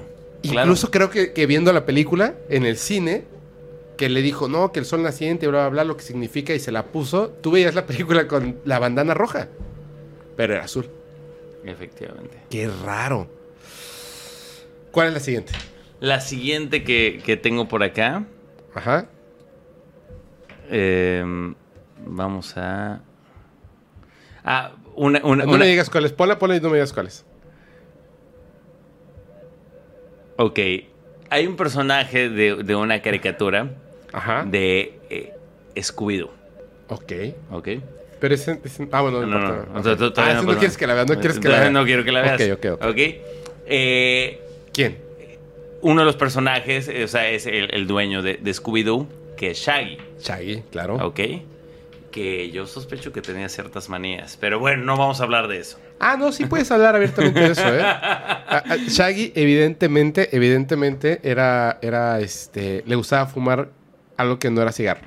E- Efectivamente. Y a Scooby-Doo también, de hecho. Por eso las Scooby galletas siempre tenían hambre, siempre andaba así, uh, Y siempre andaba muy siempre andaba chill, relajado. andaba fresh, andaba Es- exactamente. Entonces digo, hay, hay mucho- muchos rasgos por allá. Sí. Aparte la camioneta con toques hippies. Entonces... Ah, oye, sí es cierto. Y veían fantasmas. Ah, no, no, no yo estoy, yo estoy totalmente en favor de, de eso. No lo fumo, pero estoy totalmente en favor de eso. No, sí, que, que, que marihuanicen la, lega- malo. la, lega- la legal iguana. Sí, totalmente a favor de eso. Este, bueno, la cosa es que, bueno, este personaje, pues, el- o sea, Shaggy. Shaggy, siempre lo vemos así como que muy, muy, muy relajado. y todo eso. Te voy a decir, Ah. su playera era verde y sus pantalones azules y sus zapatos cafés. Sus pantalones eran azules. A ver, a ver, a ver, ya. a ver. Dios mío. A ver, va, vale, venga, venga. Pero su camisa era verde, si te consuela. Era café, ¿no? Sus pantalones. Sí. Ok, ok. Cafés o rojos. Bueno, pero ¿y qué pasa? ¿Y qué pasa? Bueno, el punto es que también una de las características y que, y que yo siempre es de que, pues, Shaggy tenía muy marcada o no tenía muy marcada la manzanita que es esta parte de el gaznate. El gaznate. Aquí el- el- la manzana la que tenemos este, en el cuello. La tenía. Es que no sé si la tenía marcada. Lo que pasa es que era como que el único personaje que tenía el cuello así como que largo y dobladito. Exactamente. Y se, Entonces, se le veía como, como tan, o sea, como que se le dibujaban, ¿no? Así, como su, su perita. exactamente. O sea, de- Se la dibujaban aquí. Ajá. Sí, caminaba así como. Eh, como- Eso porque caminaba así todo, todo relajado, entonces así como... como sí, tenía que- su cuellito largo. su cuellito largo y todo Como con eso. la cabeza para atrás y se veía así su, su. como un codito. Efectivamente. Sí, sí, sí, sí. Pues estás mal. Otra vez. sí. Pero, pero aquí estaba porque no lo había visto. ¿Puedo ver la imagen? Bueno, ya? a ver, va- vamos a poner la imagen. Aquí tenemos las dos imágenes para que la gente cheque y que nos digan cómo, cómo recuerdan a, a- a Shaggy. ¿Ok? A, a ver, te- tengo una pregunta, tengo una pregunta. A ver. Es que estoy viendo esta imagen. Eh, este es Shaggy, pero es el de la nueva generación. Porque hay dos. Este. No, bueno, aquí estamos hablando de, la- de las clásicas. No manches, no tiene. Si ya vi el original, no tiene. Sus, y sus pantalones son como café rojizos. No, no tiene, bro. No, nunca ha tenido. Nunca ha tenido. Nunca he tenido. Pero sin embargo, mucha gente lo, lo- lo imagina. De hecho, eh, o sea, ta- ta- también, o sea, estas imágenes que, eh, que- o sea, que, que- que seleccioné precisamente para hablar de eso, la- las seleccioné porque son precisamente unas que a mí, a mí me dejaron de. Ay, güey, ¿por qué? O sea, ¿por qué? Porque yo, yo también lo recordaba, o sea, para mí siempre fue, o sea, como, como siempre andaba así como que muy, muy relajado, pues para mí era como que sí, claro, se, le- se le marca la, la- El gaznate. El gaznate, claro. De hecho, mira, fíjate, aquí hay, un- hay- aquí hay una caricatura de, de Shaggy, viejito, que alguien hizo. Y fíjate, le pone, le pone la, La la manzana, a. Adán. Como si recordara que tiene la manzana de Adán. Y lo dibujó a memoria. Efectivamente. Pero sin embargo, o sea, y Pero es no eso, la tiene. Mucha gente. Y, y es más, que nos pongan ahorita en los comentarios, eh, o sea, de este video, quién recordaba a Shaggy con la manzana de Con la manzanita de Adán. Exactamente, o sea que a- ahorita, si, si ustedes lo recordaban con la manzanita de eh, Adán, eh, dígame, acabo de ser, eh, que pongan, acabo de ser víctima del efecto Mandela. Hashtag víctima del efecto Mandela. Y sabes que estaría bien chido que nos escriban en los comentarios. Si ustedes han vivido algún efecto Mandela en casa, familiares, amigos, etcétera. Yo ya conté uno que yo viví. Ya conté el que un amigo me contó que vivió un efecto Mandela muy importante. Pónganlo en los comentarios. Pónganlo en los comentarios. A ver qué explicación nos vas a dar, Tony. Porque, porque, híjole, eh, entiendo lo, lo de, lo de Luke, entiendo lo, de, lo del torito, que ese sí me sacó mucho de onda. Hay una explicación, ya la diste, completa de Queen. Y lo de los dibujos pueden ser como una memoria, aunque me sigue picando mucho lo de Pikachu. Me- es que no lo puedo recordar de otra manera. Sí, no, me- te preocupes. O sea, yo, yo también, incluso casi, casi te puedo apostar que, digo, ahorita ya lo sé. Pero si antes de, de hacer este, esta investigación, este, si tú me pedías dibuja a Pikachu, yo te lo iba a dibujar con, con la punta de la cola. Sí, es que yo me acuerdo que era tan famoso. Pokémon era, era, o sea, todo el mundo habla de Pokémon. Y me acuerdo que, que lo, yo lo veía en Canal 5. Yo veía en Canal 5, me acuerdo que, que, eh, yo decía, pensaba de niño, es una caricatura como que quieren hacer que lloremos. Porque siempre era así de, de Ash, así el, de- Pikachu decía, Pikachu. Siempre le pasaba algo así como que malo y Ash lo cargaba, no, Pikachu vas a estar bien. O sea, y Pikachu, no sé si Ash, en- alguien era como fan de Ash o de algún otro Pokémon, pero Pikachu, podías no ver la serie, todo el mundo sabe quién es Pikachu. Sí, claro. O sea, es, es el icono por excelencia de, de- de la franquicia. Te lo pongo así. ¿Qué franquicia tú crees que le ha dado más dinero a sus creadores? ¿Pikachu en, en Pokémon. Pokémon. u Homero en Los Simpson? ¿Quién crees que ha dado más dinero? Wow. Pikachu. Eso te voy a decir. eh, eh, eh, Pero por mucho. creo que es difícil porque en primera, este, en- pre- precisamente porque como Pikachu es de, o sea, viene Es que Pikachu es De- de para Oriente. niños, familiar, de Oriente.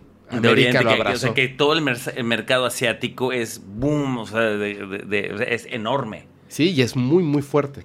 Ok, pero sí tienes un punto. Videojuegos, Efec- caricaturas, juguetes. No, Los, los Simpsons desde que se creó es, es para adultos. Sí. Y aunque le gusta a los niños, les encanta. Digo, yo lo veía de niño.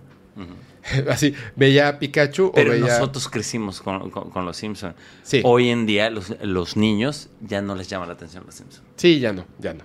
Ya no. No, ya, ya se quedaron así. Necesito, Tony, y toda la gente en casa, toda la gente que esté conduciendo, presten mucha atención. y más allá de prestar atención, lo que siempre les pido, sean abiertos de mente. Antes de juzgar, antes de cerrarse a la idea, vean todas las vertientes de la historia. Así. Me dejaron un comentario en Instagram que dice, pero esto ya se demostró que es falso.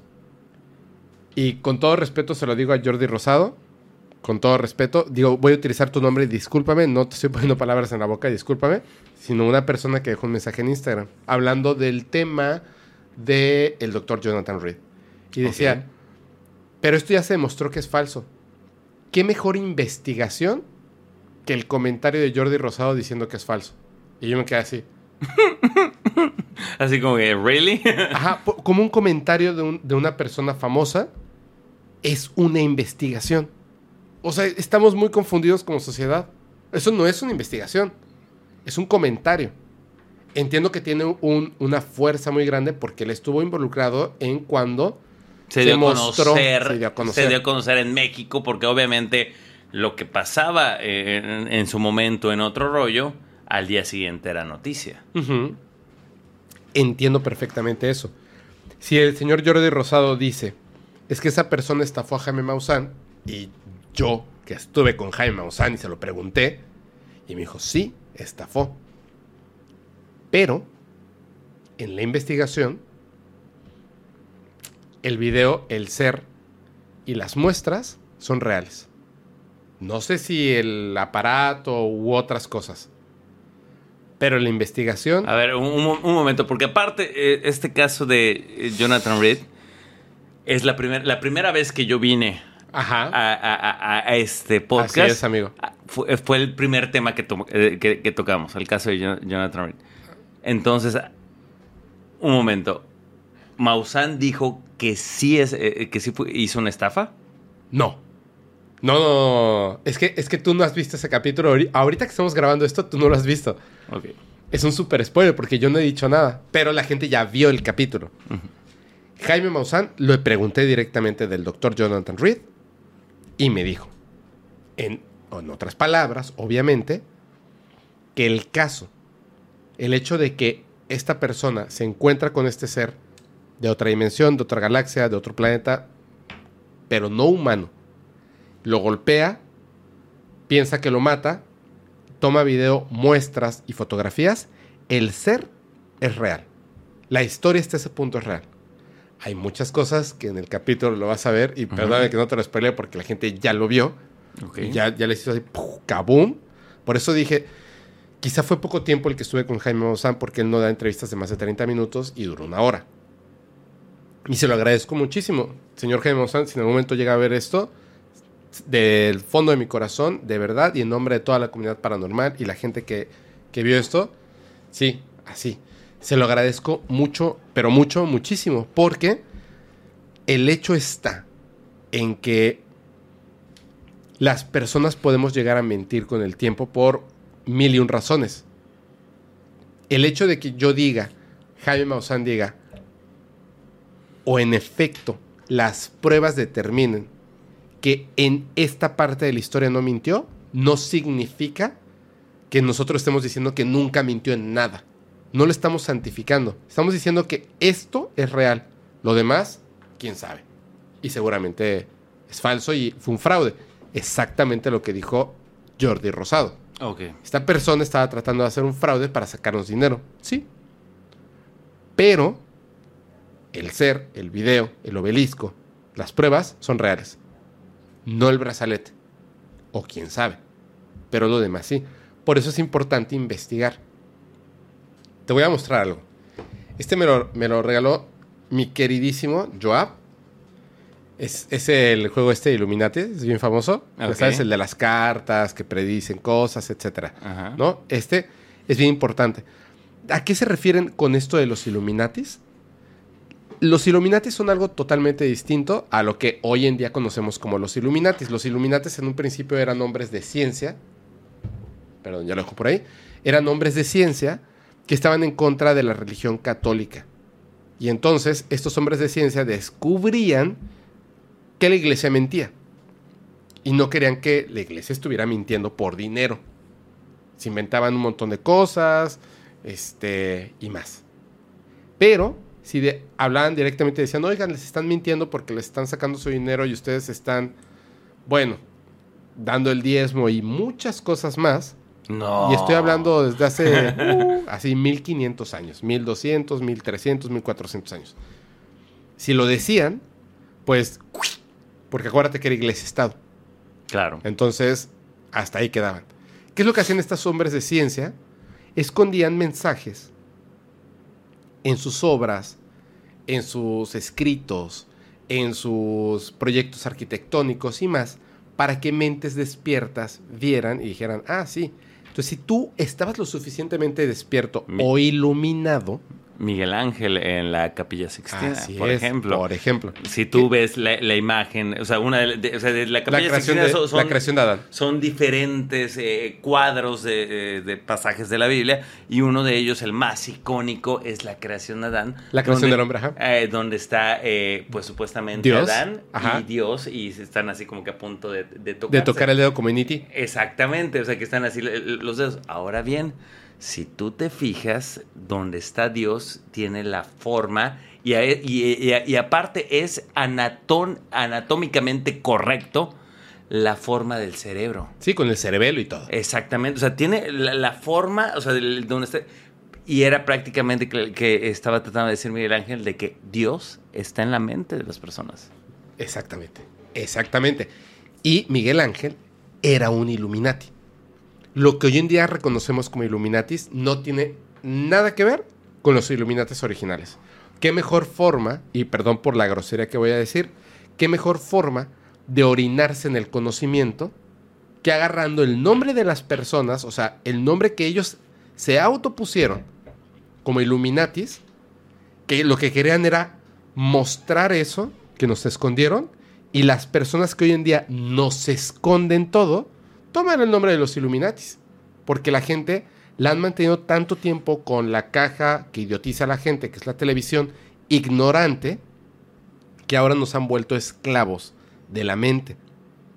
Y además, vuelvo a repetirlo y perdón por la palabra, pero groseramente toman el nombre de aquellos que estaban en contra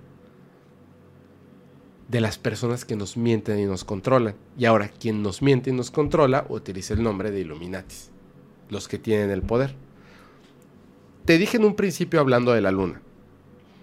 ¿Tú crees que el hombre llegó antes a la luna antes de lo que se nos dijo? ¿Que ha llegado antes? La verdad lo veo un poquito difícil, ¿eh? Van ganando los Illuminatis. Ah, no, pero a ver, espérame. No, digo, lo veo difícil. Tú, Como, te- como te- siempre, no, eh, est- estoy. Y como lo acabas de decir, siempre estoy abierto de mente de. Te, te lo voy a poner poco a poco. Pa- así. Preguntas primero y después te comento. ¿Ok? Eh, más o menos te imaginas a qué distancia está. ah, Es más, ¿ya viste lo de, lo de esto que confunden un montón con, con ovnis? Que pasan los satélites de Starlink, la empresa de internet de Elon Musk. Ujú, Y se ve como, como una hilerita de puntitos que cruzan el cielo. ujú. ¿Los has visto alguna vez? No, nunca los he Pero visto. videos o algo así, Sí, sí. Pero sí. Ok. Ese internet es caro, pero es muy bueno y es muy rápido. ¿Tú a qué distancia te imaginas que están esos satélites de, la- de aquí, de, del- de a ras de tierra? ¿Cientos de miles de kilómetros o kilómetros? Yo calculando así a ojo de buen cuero, como hacía pinche mil chingoscientos y mocos. O No, sea, la verdad no tengo ni idea. están muy cerca. ¿En serio? Claro, son muy pequeños. Pero cerca Para es... que tú los puedas ver así a simple vista, están muy, muy cerca. O Mira. sea, están en, en- no están en el espacio, están en, en la Sí, ¿no? atmósfera. Están en la atmósfera, no están en el espacio. Ahora voy a lo siguiente. Eh, acuérdate que hay varias capas. Hay varias capas. Hay una que se llama la Estación Espacial Internacional, ¿cierto? Sí. Está en un punto entre la Tierra, digamos, y el espacio, donde todavía no atraviesa para llegar al espacio exterior, suficientemente lejos para no caer como los satélites y suficientemente lejano para no escapar de la gravedad de la Tierra. Lo que hacen estos objetos, como los satélites, eh, el- la Estación Espacial Internacional, fíjate cómo, cómo funciona la geometría, la gravedad y el espacio. Es como que están cayendo, pero nunca acaban de caer. ¿Me entiendes? Por la forma de la Tierra. Siempre están cayendo, pero nunca acaban de caer. Ok. Poco a poco se van acercando y luego los alejan otra vez y siguen cayendo. Si los alejaran más, pues se pierden Se y se van. ¿Ok? Se mantienen en esa órbita en base a estoy cayendo y nunca dejo de caer. Que es lo mismo que pasa con la Tierra y el Sol. Estamos, los planetas estamos cayendo hacia el Sol, pero nunca acabamos de caer. Nunca como palabra, no, no que nunca vayamos a terminar de caer. En algún momento nos va a tragar. De la misma manera que en algún momento los satélites y la basura espacial va a terminar cayendo en la Tierra. En algún momento. La distancia entre la Estación Internacional Espacial y la Tierra es de 408 kilómetros. La distancia que hay de aquí de Mérida a la Ciudad de México son 1600 kilómetros. Estamos hablando que esto es menos de una tercera parte de la distancia de Mérida a la Ciudad de México Ok. es la distancia a la que está. Piensa en el planeta en su extensión. Está así. O sea, no, no, no- No está tan lejos. Está lejos. Pero no está tan lejos. La Estación Internacional Espacial está a 408 kilómetros. La Luna de la Tierra está a 384 mil no 400 manches, claro. kilómetros. Es decir, no está nada. no está eh, ni cerca de. de- no. O sea, A- acabas de romper una de las eh, principales ideas que, que tenía yo. O sea, yo siempre pensaba que la estación internacional era así que. que- lejísimo, más de, cerca de, de- la Luna de- que la de hecho, yo me lo imaginaba. O sea, y, y escuchas. eh, o sea, ahorita que me, me acabas de, abrir este panorama, yo me lo imaginaba que estaba la Tierra acá, la Luna acá y en medio está. O sea, Así ya te lo dibujan. Eh, Así te lo claro, dibujan. pero por lo que me estás contando está. O sea, la, la Luna está acá y esto. pegadito. O sea, la Luna está a 384.400 kilómetros y la estación está a 408 kilómetros. Es decir, la Luna está 384.000 kilómetros más alejada que la estación internacional. O sea, no, no es ni el... no es ni el 1%. Está lejísimos la Luna y la estación internacional está cercana. ¿Sabes cuál es el punto a donde llega el Internet más lejano de la Tierra? La Estación Internacional. Ok. Ya ves que llegan a transmitir, los, Sí, los sí, sí, astronautas claro. transmiten en vivo Transmite, desde la, desde la Estación Espacial Internacional. El esfuerzo tecnológico y económico para que tengan internet es grande. ¿Ok? Es grande porque está a 408 kilómetros de distancia. Obviamente ya con los satélites y otras cosas ya, pues digamos que ya no es un esfuerzo tan grande. Ya están los satélites ahí y digamos que seguimos estando en ese mismo espacio de la Tierra. Estamos en la Tierra, incluyendo la Estación Internacional, y tiene internet. Resulta, ya hablando de, de las distancias, de las distancias, existe un canal en YouTube que recientemente, recientemente, bajó todos sus videos, los eliminó y solamente dejó un video. Ese video dice, se llama así, no tiene descripción. El título del video es 2022, espacio 2.15 Teófilos. Y es un video desde la Tierra, donde con una cámara que tiene un buen zoom, están grabando la luna. Y se ve la luna. Y en el audio, que lo voy a poner un pedacito, se alcanza a escuchar como un radio. Como que dicen algo que no se entiende qué dicen y se corta. Eso cualquier, cualquier tipo de canal lo puede tener. Ok. Antes de que eliminaran todos los videos, todos los videos, y dejaran solamente este video desde la Tierra, si tú ves los comentarios hoy en día, dicen, felicidades, qué bueno que ya están en la Tierra. ¿Ahora van a transmitir desde la Tierra? Preguntan otros. Este canal en YouTube, durante mucho tiempo, y se detuvo en el momento en el que descubrió un youtuber muy grande, de hecho varios. Uno de esos youtubers se llama The Take It Realm. Descubrió este canal. Otros youtubers grandes, cuando vieron lo que tenía este canal, hablaron del canal. En habla hispana, uno de esos youtubers grandes a los que les llegó la noticia e hicieron un video acerca de este canal es Dross. No sé por qué, pero me imaginé. Dross habló de este canal. ¿Tú qué crees que había en este canal? El canal se llama, tiene unos símbolos chinos, Langrenus 21-14. Los símbolos chinos significan misión. El canal se llama Misión Langrenus 21-14. ¿Tú qué crees? ¿De qué crees que era este canal? No tengo la menor idea. Es un canal que transmitía en vivo sin parar. Sin parar. Una cámara transmitiendo en vivo. ¿Apuntando a la luna? No.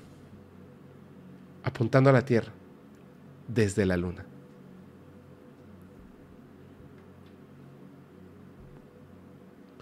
Sin parar. ¿Y cómo? Ay, güey. ¿Te, te dio miedo, ah? se, se empujaron o se movió tantito la puerta. Se y movió sonó- salió la puerta y, y estamos hablando de esto y... Ok, el canal transmitía desde la luna a la Tierra, evidentemente a YouTube, desde la luna. ¿Y qué es lo que descubrió eh, estas personas? De hecho, el primero en descubrirlo fue justamente este, Take It Real. Lo primero que descubre cuando hace su video es que, ¿qué significa Langrenus? Y lo googlea. Langrenus es un cráter que está en la luna. En, ya ves que lo tienen así como que dicen que son los mares y no sé qué tanto, o sea, lo tienen mapeado de una manera. Este cráter está en la costa oriental del mare Fecundidatis. Y entonces hay, una, hay, hay algo en Google que se llama Google Moon, así como Google Earth, hay uno que es Google Moon. Sí, de, de hecho está mapeado completamente todo- toda la luna. O sea, hay un está servicio- perfectamente ubicado. ¿Sí? Hay un servicio de paga que es mucho más exacto de la superficie de la luna. Pero en Google Earth, perdón, en Google Moon, tú puedes agarrar y decir este espacio y te pone como una cámara, digamos, obviamente es 3D, de cómo se vería la vista desde ese punto. Entonces él va al, al cráter Langrenus, como el nombre de este canal, y pone ahí la cámara. Y empieza a apuntar y descubre que la topografía de la luna es igual a lo que está transmitiendo este canal. Ve que en e- en el, servicio de paga, donde se ve mucho mejor la topografía, ve que concuerda, pero no a la perfección, porque nosotros no estamos en la luna. Claro. Él se da cuenta de una cosa. Dice, a ver, no solamente él, otras personas, porque dicen, esto es muy raro. Obviamente empiezan las teorías que salen así al momento, así a lo loco. Son aliens que están transmitiendo desde la luna. No, obviamente no. O sea, un extraterrestre no va a hacer una cuenta en YouTube. O sea, va a hacer su ¿Por correo de no? Gmail. Porque eres, eres alienfóbico. No, pero es, es complejo. De hecho, la vez que hay un registro de... de- bueno, hay, hay dos registros de extraterrestres. Supongo que hay más, que yo sepa. Hay dos registros de extraterrestres interviniendo en el Internet. Uno, ya lo conté, en 4chan, que subió fotos de la Tierra, de la Luna y más. Y otro, que es muy importante, de los sumitas. Pero voy a hablar de eso más adelante cuando lleguemos al tema de los sumitas. En este caso, obviamente hubo gente que dijo extraterrestres. Yo voy a otra cosa, pero vamos por partes.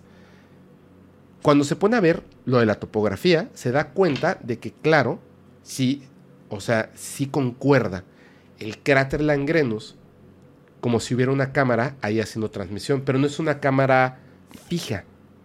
La cámara a veces hace paneos, a veces avanza, como si fuera un rover, ¿me entiendes? En la luna, pero transmitiendo. Pero no, no puedes transmitir desde la luna a internet. Claro, se como- supone. Se supone. ¿Ok? El canal tiene muy pocos suscriptores. El día de hoy, después del boom de la noticia, tiene como 39 mil suscriptores. Es súper poquito. Sus transmisiones tenían a muy, muy, muy poca gente. Muy poca gente. Cuando veían las transmisiones, pues la gente se interesaba y empezaron a ver teorías. La teoría principal y más cercana, digamos, a lo que pudiera ser realidad, pensando que es imposible transmitir internet en vivo desde la luna, o sea, por medio de internet transmitir en vivo desde la luna, la teoría más cercana era que alguien, por medio de un software, específicamente uno que se llama Blender. En base a esta topografía, Creo digitalmente. creó ¿no? digitalmente la luna y la Tierra, y entonces es una transmisión falsa, Ok. Pero ojo con esto. Recuerda que yo dije que está transmit- estaba transmitiendo en vivo sin parar desde la luna.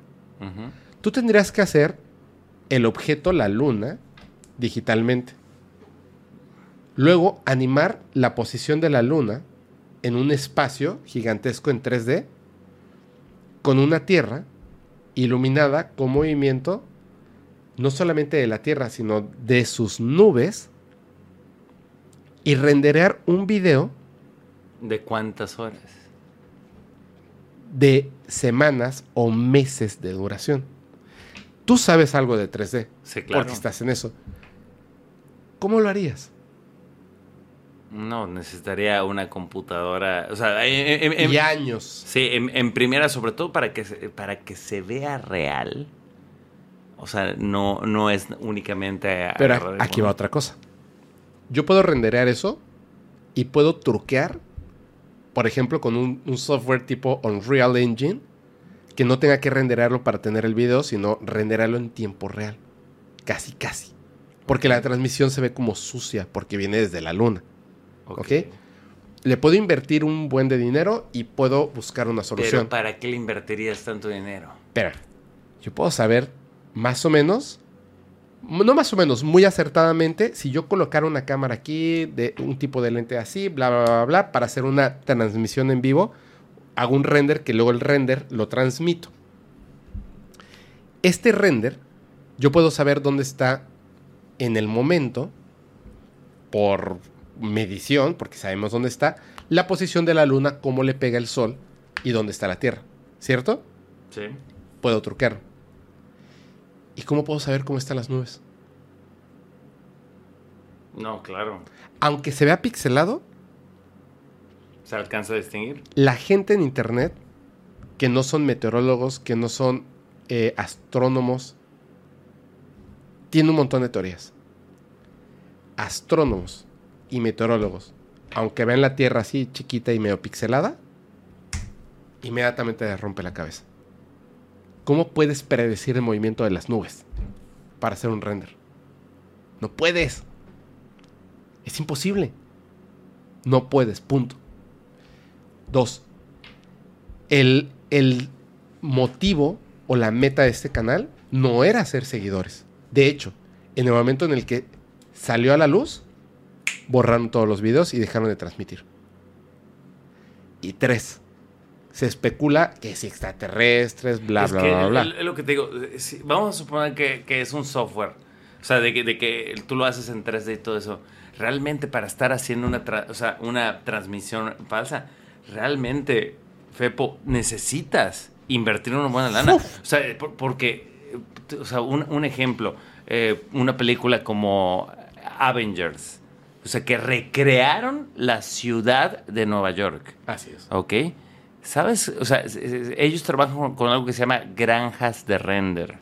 ¿Ok? Que, que son... Y pasta. eh, no, claro, o sea, estas eh, granjas de render cuestan millones de dólares. ¿Ok? Y, es, y, y, o sea, y se trabaja para que se esté procesando toda la información. Este, o sea, para que... Porque si tú lo pones en tu CPU, en tu humilde CPU, o sea, eso te llevaría así un minuto, un minuto te llevaría años en, en- en- en- hacer el render. O sea, a- a- literalmente, un minuto te llevaría un, un año más hacerlo. Entonces, para hacer algo en tiempo real y con tanta exactitud, es sabemos que, por ejemplo, si tú le vas a invertir en una película es porque eventualmente vas a recuperar o le estás apostando. Ahora, hacer ese tipo de transmisión, ¿con qué sentido? Porque requeriría mucha ociosidad, mucho dinero para poder eh, o sea, estar a- haciendo eso. Y- y es dinero tirado a la basura porque es así de que, ah, ok, eh, se va a hablar de ello y ya. Exactamente, pero además de eso, o sea, déjate, déjate tú del render. Porque como te digo, hay ahorita eh, software, ya existe, y ya existía en ese momento, que digamos que hacen el render en tiempo real. Como los videojuegos. O sea, el videojuego se está rendereando en tiempo real, por así decirlo. Entonces, sí puede ser que estés rendereando mientras transmites. Ok. Pero bueno, lo mismo.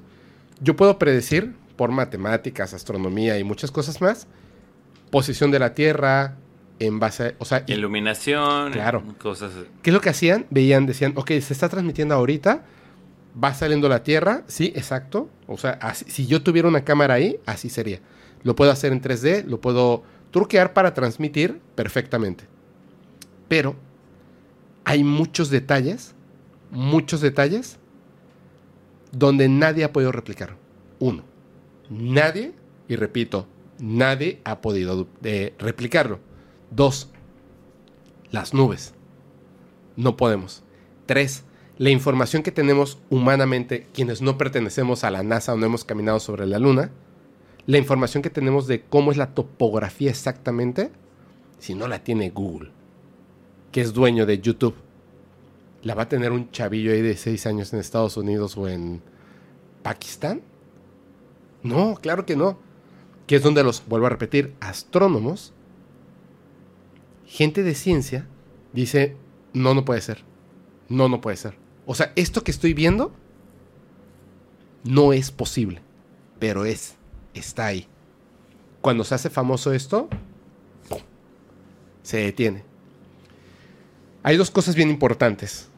Y van a ver, eh, les voy a poner este pedacito de video. De hecho, ya vieron algunas escenas y tal. Pero les voy a mostrar este pedacito. Hay un momento, unas cosas, unos detalles súper importantes. Súper importantes. Tú comentaste algo acerca de la luna y las estrellas. Del por qué no se ven las estrellas. Y lo vuelvo a repetir rápidamente.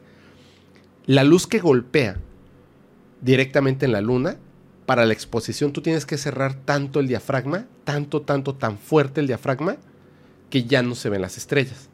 Así funciona. En estas transmisiones no se ven las estrellas, sí se ve la Tierra, porque está cercana, digamos, y porque le pega la luz así, igual de fuerte, digamos, que a la luna. En la luna, en esa transmisión del Angrenus, hay un momento en una transmisión donde se escucha una señal de radio. Se escucha como si alguien tuviera un radio y hablara cerca de la cámara que está transmitiendo. Ok. Y la gente en el chat dijo, alguien escuchó, alguien escuchó, alguien escuchó, alguien escuchó. Es raro, pero igual y puede ser una audio pareidolia, ¿no? O sea, me lo imagino. Ok. Porque siempre hay un Ruido blanco. ruido blanco. Pero hay un momento, y vamos a ver el video, donde una mano No. toca directamente el lente de la cámara, mueve la cámara y se retira. La exposición y la luz es tan fuerte, la exposición está el diafragma tan cerrado, que cuando la mano se pone, pareciera como, como un efecto de, de celuloide quemado, pero es una mano que está moviendo y la mano se ve totalmente blanca por la luz. La mueve y hay como que ese efecto de entra demasiada luz y luego se vuelve el iris del lente, el diafragma, se vuelve a acomodar, como si se tratara De que está enfocando, ¿no? de una cámara digital. Una cámara digital. No es un render, es una cámara digital. De verdad. Cuando se descubre y se empieza a hacer famoso este, este tema del Angrenus, en una transmisión ponen una canción de fondo, muy, muy al fondo, pero hay gente que dice, ¿alguien escucha como una canción? Es una canción del videojuego Minecraft. Cuando votaron el canal, tiempo después, hubo gente que tomó video y descubrió que era una canción del videojuego Minecraft. Ajá. Ahí va un punto bien interesante. No son extraterrestres definitivamente. Pero después, cuando no tumban, cuando deciden bajar todos los videos, eliminarlos o archivarlos o lo que tú quieras, todas las transmisiones en vivo que se hicieron, pusieron de fondo una canción igual, apenas notoria. ¿Sabes cuál era? ¿Cuál? Es la canción que utilizan para memes cuando caes en la trampa. Never gonna give you up. Ah, Rick. Roll. Ajá, sí, sí. Y pusieron Rick Roll. Como los descubrieron, o los descubrimos, pusieron así como. No, pues. Yo, a lo mejor les estamos tomando el pelo. Y luego bajaron todos los videos en vivo. Y solamente dejaron un video desde la Tierra grabando la Luna. Quiero saber qué piensas al respecto. Todo lo que te acabo de contar es real. Todo lo que te acabo de contar es real. ¿Qué piensas? Que debe ser la troleada más grande de- del mundo. ¿Cómo? Es, es- es que no, o sea, te lo juro que me acabas de dejar, o sea, es- estoy buscando, de- bueno, desde que me lo empezaste a contar, estoy tratando de buscarle una forma lógica. Y, digo, y tú lo sabes, o sea, tú me estás contando algo y yo estoy tratando, por lo mismo que siempre te he hablado de mi este escepticismo, sin embargo, siempre con la mente abierta, no, no, nunca me tomo con la vanidad de, ah, sí, claro, yo soy experto en eso. No, no, este, siempre estoy abierto a que me pueda estar equivocando. Y, y ahora, desde que me estás contando, yo, ¿cómo podría ser esto eh, pos- ¿cómo posible? Y estoy, ser? y estoy buscando al- alguna forma lógica de... Pero, pero no he encontrado, eh, ahorita todos este, estos eh, datos que me acabas de dar, no he, no he podido dar con algo que diga, ah, pues, ¿y, y qué tal si esto? ¿O qué tal si lo otro? Porque no le encuentro nada. O sea, la, la única forma es de que haya una base lunar.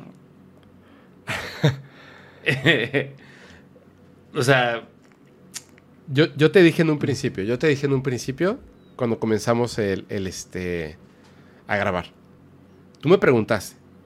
Y yo te dije, yo creo que el hombre llegó a la luna antes de que nosotros creyéramos que llegó a la luna. Y se protegieron. E hicieron una, una filmación que les quedó muy bien. Y que por eso hay gente que dice no llegamos y es falso. Y otros que dicen sí llegamos. Yo creo que es un intermedio. Sí llegamos, pero lo que vimos es falso. No todo, por supuesto, algunas partes. Si el hombre ya había llegado a la luna y luego nos dijeron, ya no puedes regresar. Y efectivamente nos corrieron de la luna. Pero luego, tal cual como lo dijo Chico Javier, se acaba en esta fecha. Y después de esa fecha, con todos los avances que tenemos hoy en día, que ya sabemos que estos gobiernos ocultos nos llevan por lo menos 30 o 40 años de ventaja de tecnología. ajá. Si hoy en día podemos transmitir Internet de la Estación Espacial Internacional a la Tierra, ¿tú crees que en 30 o 40 años no podremos transmitir Internet de la Luna a la Tierra? Pues sí, Sí, sin problemas. sin problemas. Abran su mente un momento. De hecho, a mí me impresiona que, que- que- eh, que la, estaci- la- la estación espacial tenga internet. Sí, o sea, yo siempre, o sea, desde el primero. Claro, sé, sé hoy en día que es perfectamente posible porque ¿Qué? pues hacen transmisiones en Navidad y, y cosas así por el estilo. Que es, es perfectamente posible. Entonces, imagínate, ¿no crees que sea posible que a lo mejor alguna fase, una sección militar de un gobierno tan importante como es el de Estados Unidos, tenga gente y bases en la luna y estaban probando su internet? haciendo una transmisión directamente a YouTube, pensando que era un canal que nadie nunca iba a ver. Y cuando se volvió famoso, pues lo tiraron. El humor del ser humano es algo indiscutible. Hay que tumbar el canal. Agarro literalmente mi celular y cerca de la cámara les pongo Rickroll. Porque me los trolé. Y cuando se escuchó la canción de Minecraft, posiblemente algún militar personal de cuidado de la cámara a lo mejor estaba jugando Minecraft. O sea, yo sé que suena rarísimo. Sí, o sea, pero, pero efectivamente. o sea, humanamente- lo, lo único, lo único que me da sentido es lo que te acabo de decir. Y, y por lo que estoy entendiendo también tú piensas lo mismo. Lo, lo único que me hace sentido es que existe una base lunar. Sí, O sea. a lo mejor es una microbase ahí toda pinche, así de, de cuatro o cinco personitas ahí. Un iglú. un iglú y tienen una, un rover y están transmitiendo porque están haciendo pruebas. Pudo haber sido un error, pudo haber sido una segunda prueba, ver cómo reaccionará la gente a esto. Incluso sin. No me acuerdo, o sea, yo me acuerdo que hicieron la, la noticia de que el hombre va a regresar a la luna. Sí. Y si no estoy mal, es- eh, yo, yo dije, sí, hace poco, pero no, creo que incluso fue Trump Sí, fue Trump. el que, el que dijo, vamos Así a es. regresar a la luna. Sí, fue Trump. Y fue más o menos para esas fechas que... Sí. sí. Ok, ya, ya, ya. Sí, bro. Sí, sí, sí, sí, sí. Y mira, hubo gente, hubo gente que, que tuvo la oportunidad de, grabar y de algunas, algunas partes de las transmisiones. De hecho, lo que, lo que yo te voy a enseñar aquí es una versión eh, acelerada de esa transmisión. Que se ve, parece nada, pero conforme, conforme la vamos viendo más hacia adelante, ah, bueno, esta no, dame un segundito, pero conforme la vamos viendo más hacia adelante, mira.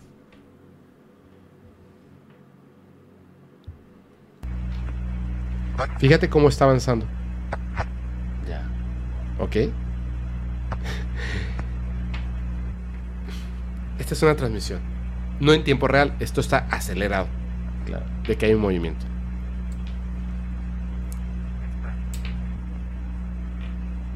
Wow. Sí, es impresionante, ¿no?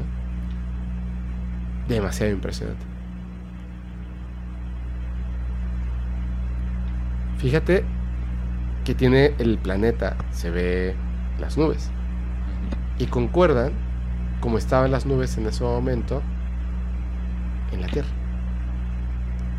En tiempo real. Ojo a la gente que nos está viendo de cómo van a coincidir nubes. Digo, obviamente no las nubecitas que tú ves acá. Exacto. Generalmente lo que se nota eh, son fenómenos meteorológicos como huracanes, turbonadas, bueno, turbonadas no, este, pero sí hu- huracanes y todo ese tipo de cosas que obviamente cómo van a saber, Eh, o sea, eh, es- es- esos movimientos ¿Cómo vas a predecir? fuertes exactamente de que, ah, ¿cómo puede hacer de que ca- casualmente ahorita hay, una, hay un huracán ahorita en Florida y, y- y cómo se puede, o sea, cómo puede estar coincidiendo eh, precisamente? A lo que a, a eso vamos con coinciden las nubes, no, Sí. no vayan a pensar que es así de, ah, Unas sí. nubecitas. Ah, No, no, nube. es el planeta Tierra, es la mitad del planeta donde se ve todo el y- complejo. y- y coincide con sí, con lo que estaba pasando en ese momento cuando se está transmitiendo en vivo. claro. Así es. Wow, está impresionante. O sea, la gente está más cercana a pensar que son extraterrestres transmitiendo desde la luna. Dos, que alguien en, su computadora lo hizo. O así, espérame, espérame, espérame. Pero ¿cómo? O sea, ¿cómo? Nadie lo ha podido replicar. Vuelvo a repetir, nadie lo ha podido replicar. El que diga, y perdón, que lo diga, o miente, o es extremadamente ignorante. El que diga, yo lo puedo hacer con mi computadora, yo lo reto a que lo haga que la Tierra, que transmita en YouTube desde un punto que topográficamente sea correcto en la Luna, que la iluminación funcione como tal y que la Tierra se esté transmitiendo en vivo como está al momento en su grupo de nubes y lo que se observa. El que lo logre, mira mis respetos. Nadie lo ha logrado. Nadie lo ha logrado un canal que no monetiza, un canal que cuando fue descubierto Bajó todo. bajó todo y nos puso el audio de Rick Roll. ¿Te acuerdas que te dije que hoy en día hay un hay un nuevo video? Ujú. Ok. Oye, ¿es el, el video donde se ve la mano? Sí, hoy te lo enseño, ahorita te lo enseño. Eh, yo te dije que había que había un este un un video el día de hoy Ajá. y que tenía un nombre, ¿cierto? Sí. Ok. Lo que, lo que es muy importante de esto es el hecho de que cuando estaba este video de, de, de Langrenus, decía 21-14, Ajá. ¿cierto? Sí. Es el nombre del canal. Es eh, una palabra en chino, chino? que significa misión, Langrenus, que es el, el, el cráter, 21-14. Este canal estaba activo en el 2021, por eso decía 21. Ujú. ¿ok? El video que tienen ahorita, nosotros sabemos que 21-14 es la fecha en la que comenzó a transmitir el canal. El video que está ahorita dice 2022 2.15. Quiere decir que en este 2022, en Teófilus, ¿va a pasar algo? ¿Va a haber una nueva misión? ¿Qué va a pasar? Está a punto de acabarse el 2022. Ujú. Todavía no tenemos noticias de esto. Por eso quería hablar de este tema. Porque hasta la fecha no hay noticia y no sabemos exactamente qué fecha, pero del 2022. Que tiene que ver con Teófilos. Hay que estar muy atentos. Porque o fue la toma de pelo más grande de la historia de Internet. Pero estará muy bien hecha. Mira, el ser humano, y lo voy a repetir, independientemente de los comentarios de verdad, de verdad, sin ser groseros, porque todos somos ignorantes en algo, todos somos tontos en algo y todos somos genios en otras cosas. La persona más tonta es la que cree que sabe todo. Así es, así es. Todos cojeamos de un pie y somos muy buenos con el otro, todos. Entonces, así como existen personas que son capaces de poner un comentario como el que comenté en un principio, u otras cosas, existen personas que literal han descubierto la manera en la que funciona los átomos del cuerpo sin haberlos visto nunca. Tú sabes que la idea de los átomos fue muchísimo antes, o sea, cientos de años antes de que pudiéramos ver una célula en un microscopio. Sí. Claro. La mente humana y la inteligencia humana es asombrosa. Por eso es que siempre invito a todas las personas que antes de comentar por impulso, piensen. Todos tenemos acceso a materia gris. Todos de hecho, el cerebro no es, lo, no es lo que genera la inteligencia, sino solamente la corteza cerebral, lo cual es muy interesante también. Si todos tenemos acceso a eso porque tenemos un cerebro, úsenlo. Se van a maravillar de las cosas tan impresionantes que hay allá. Yo no estoy asegurando que se esté transmitiendo o que se haya transmitido desde la luna. Yo creo que es más probable que exista un grupo de poder, gobierno, llámenle como quiera, que ya estén en la luna y ya puedan transmitir desde la luna internet. Y están probando a que sean extraterrestres, a que sea un grupo de chicos genios que lo hicieron desde su casa, mm, quién sabe cómo, porque por más que le pensamos no lo encontramos y que nadie sea capaz de Pero replicarlo. ¿por qué hacerlo? Digo, y también es una pregunta que va a quedar al, al aire porque ni tú ni yo lo sabemos, pero ¿por qué hacerlo a través de YouTube, que es una plataforma pública, y no hacerlo a través de una plataforma privada?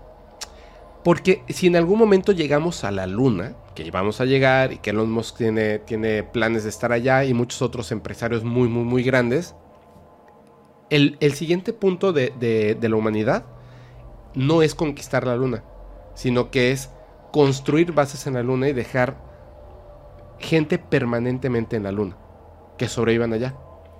Una de las primeras cosas que necesitamos... De hecho, yo siempre he pensado, creo que es, y digo, pero haciendo un paréntesis, siempre he pensado de que ya, ya, sabes que ahorita también se está pensando en la, y lo platicamos incluso de, de las eh, premoniciones de Baba Yaga. Baba Vanga. Baba Vanga.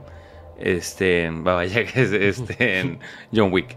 Eh, eh, o sea, de, de, de, de el, el, irse a, a, a, Marte, a colonizarlo, etcétera, etcétera.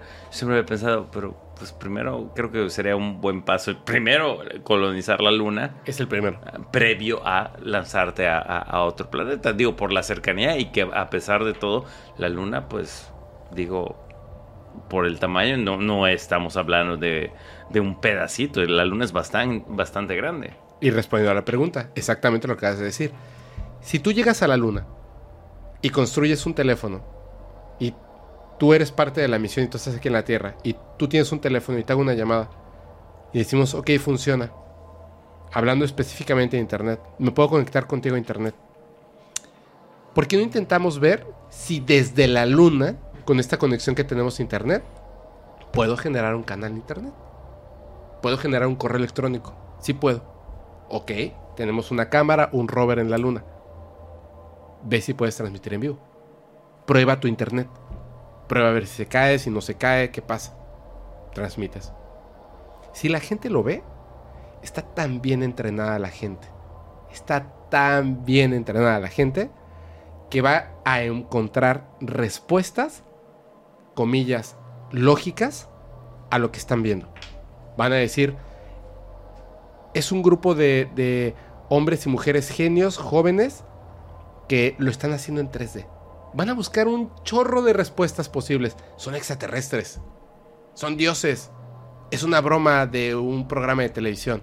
Van a encontrar, de verdad, en mil explicaciones. explicaciones. Menos la más lógica, que es, pues sí, nos mienten los gobiernos y ya están en la luna y hasta transmiten por internet.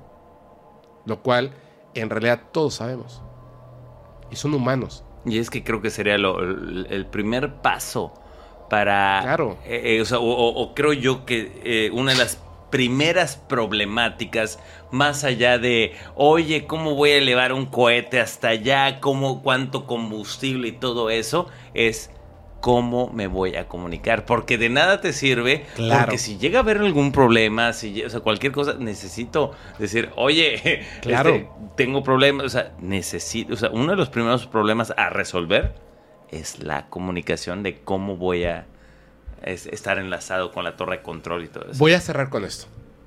Cuando el hombre llegó a la luna, el 20 de julio de 1969, no había internet, ¿cierto?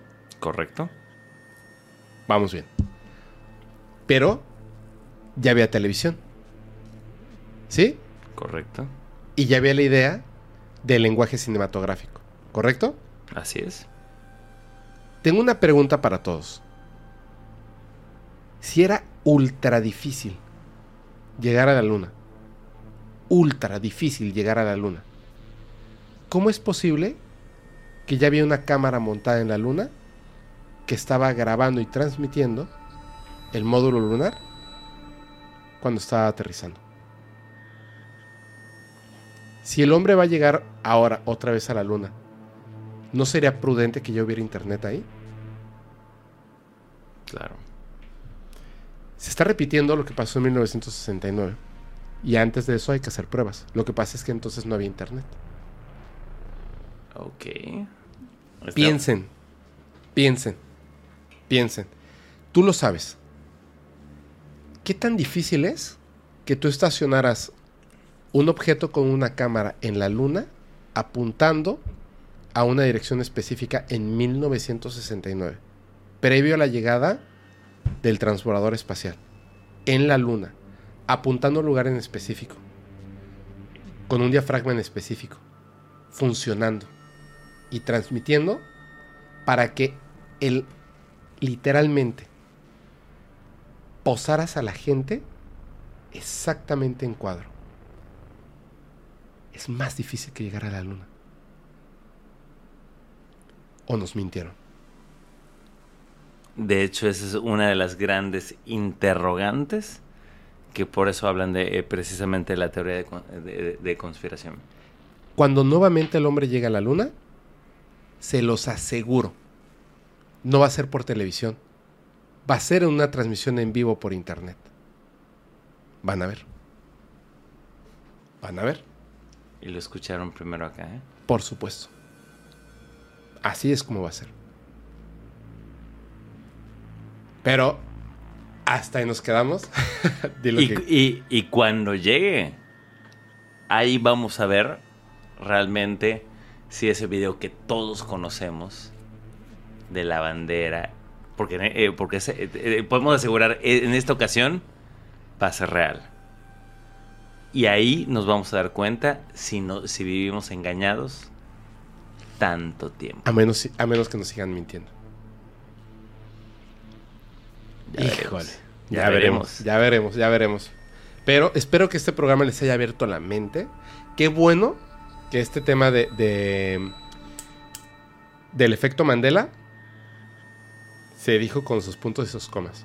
La razón del por qué nos equivocamos al respecto, por qué le metemos nombres a las frases y más. Aunque queda abierto a... Claro, digo, al, final al final no somos dueños de la verdad Así y es. puede haber mu- o sea, mucha- muchas razones. Así es. Pero van a ver, digo, yo no soy dueño tampoco de la verdad, pero van a ver que cuando el hombre llegue a la luna, no va a ser por televisión, va a estar transmitido por internet. Van a ver. Cada quien tiene sus ideas. Yo, yo tengo las mías, Tony tiene las suyas, y ustedes seguramente tienen las propias. Hermano, gracias, gracias por estar aquí. Me divertí muy fregón. Amigo, como siempre, es un honor y es un placer siempre compa- compartir con la comunidad paranormal. Que digo, no me canso de decir lo padre que es y el ambiente que se siente. Así que, por favor, no- que no sea la última. No, y no, no. muchísimas gracias. No, hombre, gracias a ti.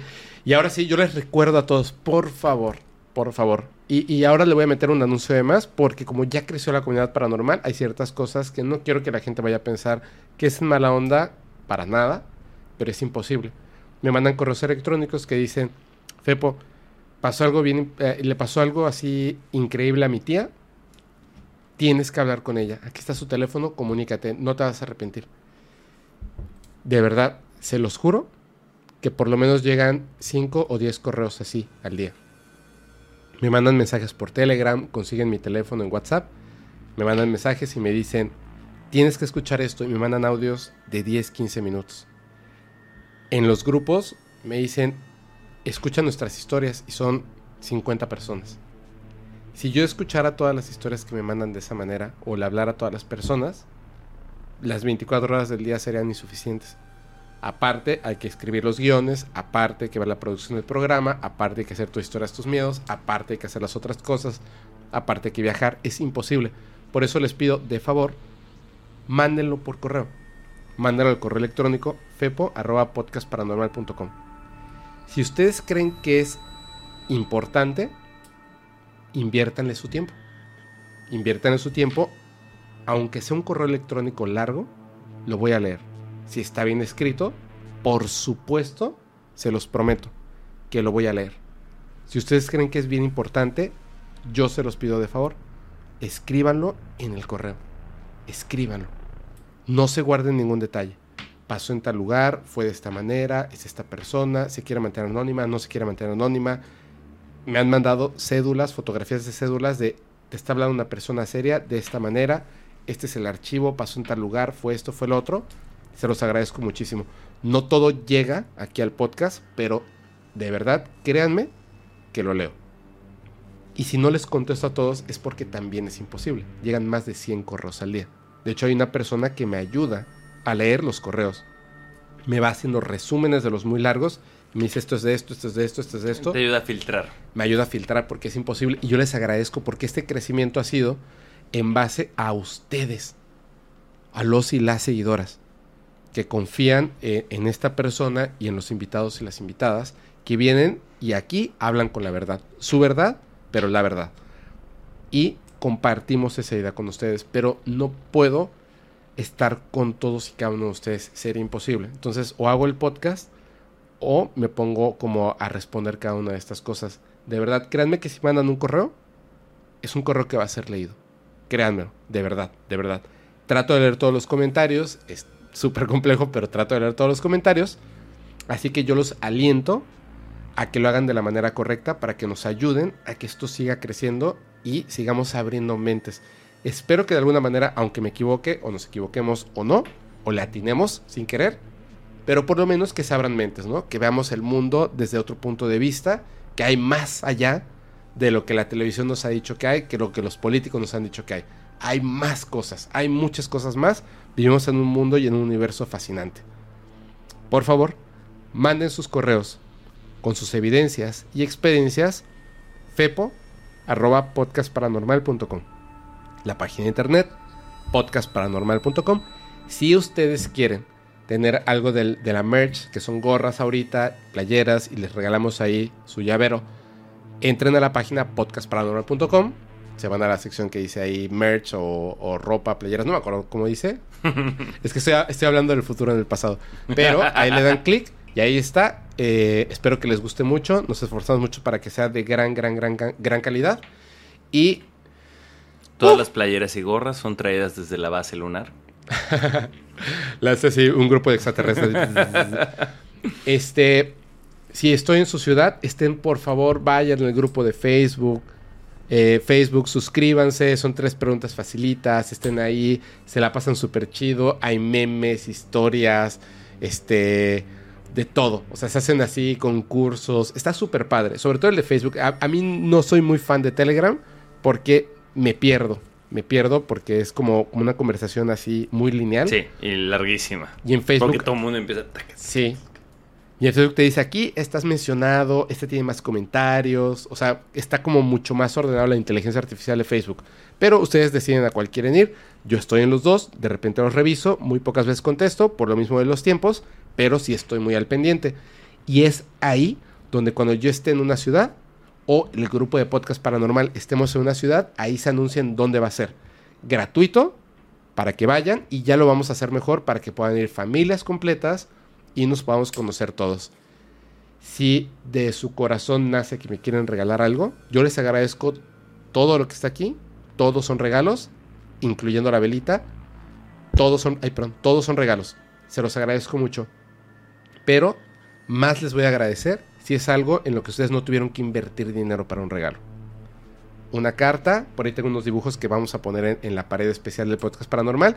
Cartas, dibujos, eso les agradezco mucho más. Porque si me regalan cosas que se pueden romper o pesadas, me pasó ahora que venía de viaje de la Ciudad de México, varios de los regalos, porque tratan las maletas como si fueran piedras. Sí. Horrible, horrible. Las, las envolvimos, les pusimos este de esta que hace así como, como burbujitas, pagamos una maleta extra para poder llevar todas las cosas y aún así se rompieron. Hubo cosas que se rompieron y me da mucha pena que me regalen cosas y que lleguen rotas. Muchas gracias por sus regalos. Mil veces prefiero más sus muestras de cariño de ese punto. Así que yo les agradezco muchísimo, de verdad, desde el fondo de mi corazón, les debo todo, les debo todo. Gracias. Gracias, amigo, gracias por estar aquí. Y ahora sí ya nos vamos. ¿Algo que le quiere decir a la gente y ya nos vamos? No, la verdad es que, bueno, este, mis redes sociales, me encuentran en todas mis redes sociales como Tony Nusa, eh, Instagram, Facebook, TikTok, eh, etcétera, etcétera. OnlyFans, no. Eh, así que, pues bueno, este, por, por allá también me pueden escribir. De hecho, hay mucha gente de la comunidad paranormal que de repente me, chido. me- me escribe en, en- en Instagram y siempre, o sea, yo también contesto absolutamente a todos. Así que pues también me da este mucho gusto mantener ese contacto por allá. Y, y- y, pues gracias. Y la verdad es que yo también soy muy, muy- o sea, estoy muy contento. Y incluso por allá ya estamos planeando pues acompañar al buen Fepo en alguno de sus viajes también este, en- ahí fuera del país. Pues para también eh, colaborar y, y- y conocer también aparte de la banda de la comunidad. Qué chido. Y ¿sabes qué? Bueno, cuando ya salga este, creo que ya, ya pasó. Sí, porque este ya es de la segunda temporada. Ah, segunda temporada. Qué chido. Eh, pero, ¿te la pasaste bien la fiesta de, de primer año del podcast paranormal? Sí, Estuvo bueno, ¿no? Sí, estuvo muy bueno. Buenísima. Nu- nunca pensaste que fuera... Nunca te imaginaste eso, ¿o sí? No, para nada. ¿Pensaste que iban a pasar esas cosas? Jamás. O sea, fue, fue algo así de que. ¿Ontoy? Wow, ¿no? Estuvo, estuvo, estuvo bárbaro. Todavía no hemos hecho esa fiesta porque estamos grabando esto antes de que sea la fiesta, pero vamos a Ya hacer, nos exhibiste. vamos a hacer dos pequeñas, pequeñas, pequeñísimas fiestas porque se, me acaba el presupuesto. Pero dos pequeñitas fiestas, una en la Ciudad de México y una aquí en Mérida, Yucatán, que es donde vivimos, de el primer año del podcast paranormal. Y ya saben, si lo celebran, nos mandan fotos, nos mandan videos. Gracias por todo su apoyo. Y ahora sí, ya nos vamos. Gracias, Tony. Amigo. Gracias, producción. Eh, yo les recuerdo que los capítulos del podcast paranormal se disfrutan mucho mejor si los escuchas mientras conduces en una oscura y terrorífica carretera y no tienes a nadie a quien abrazar. Chao.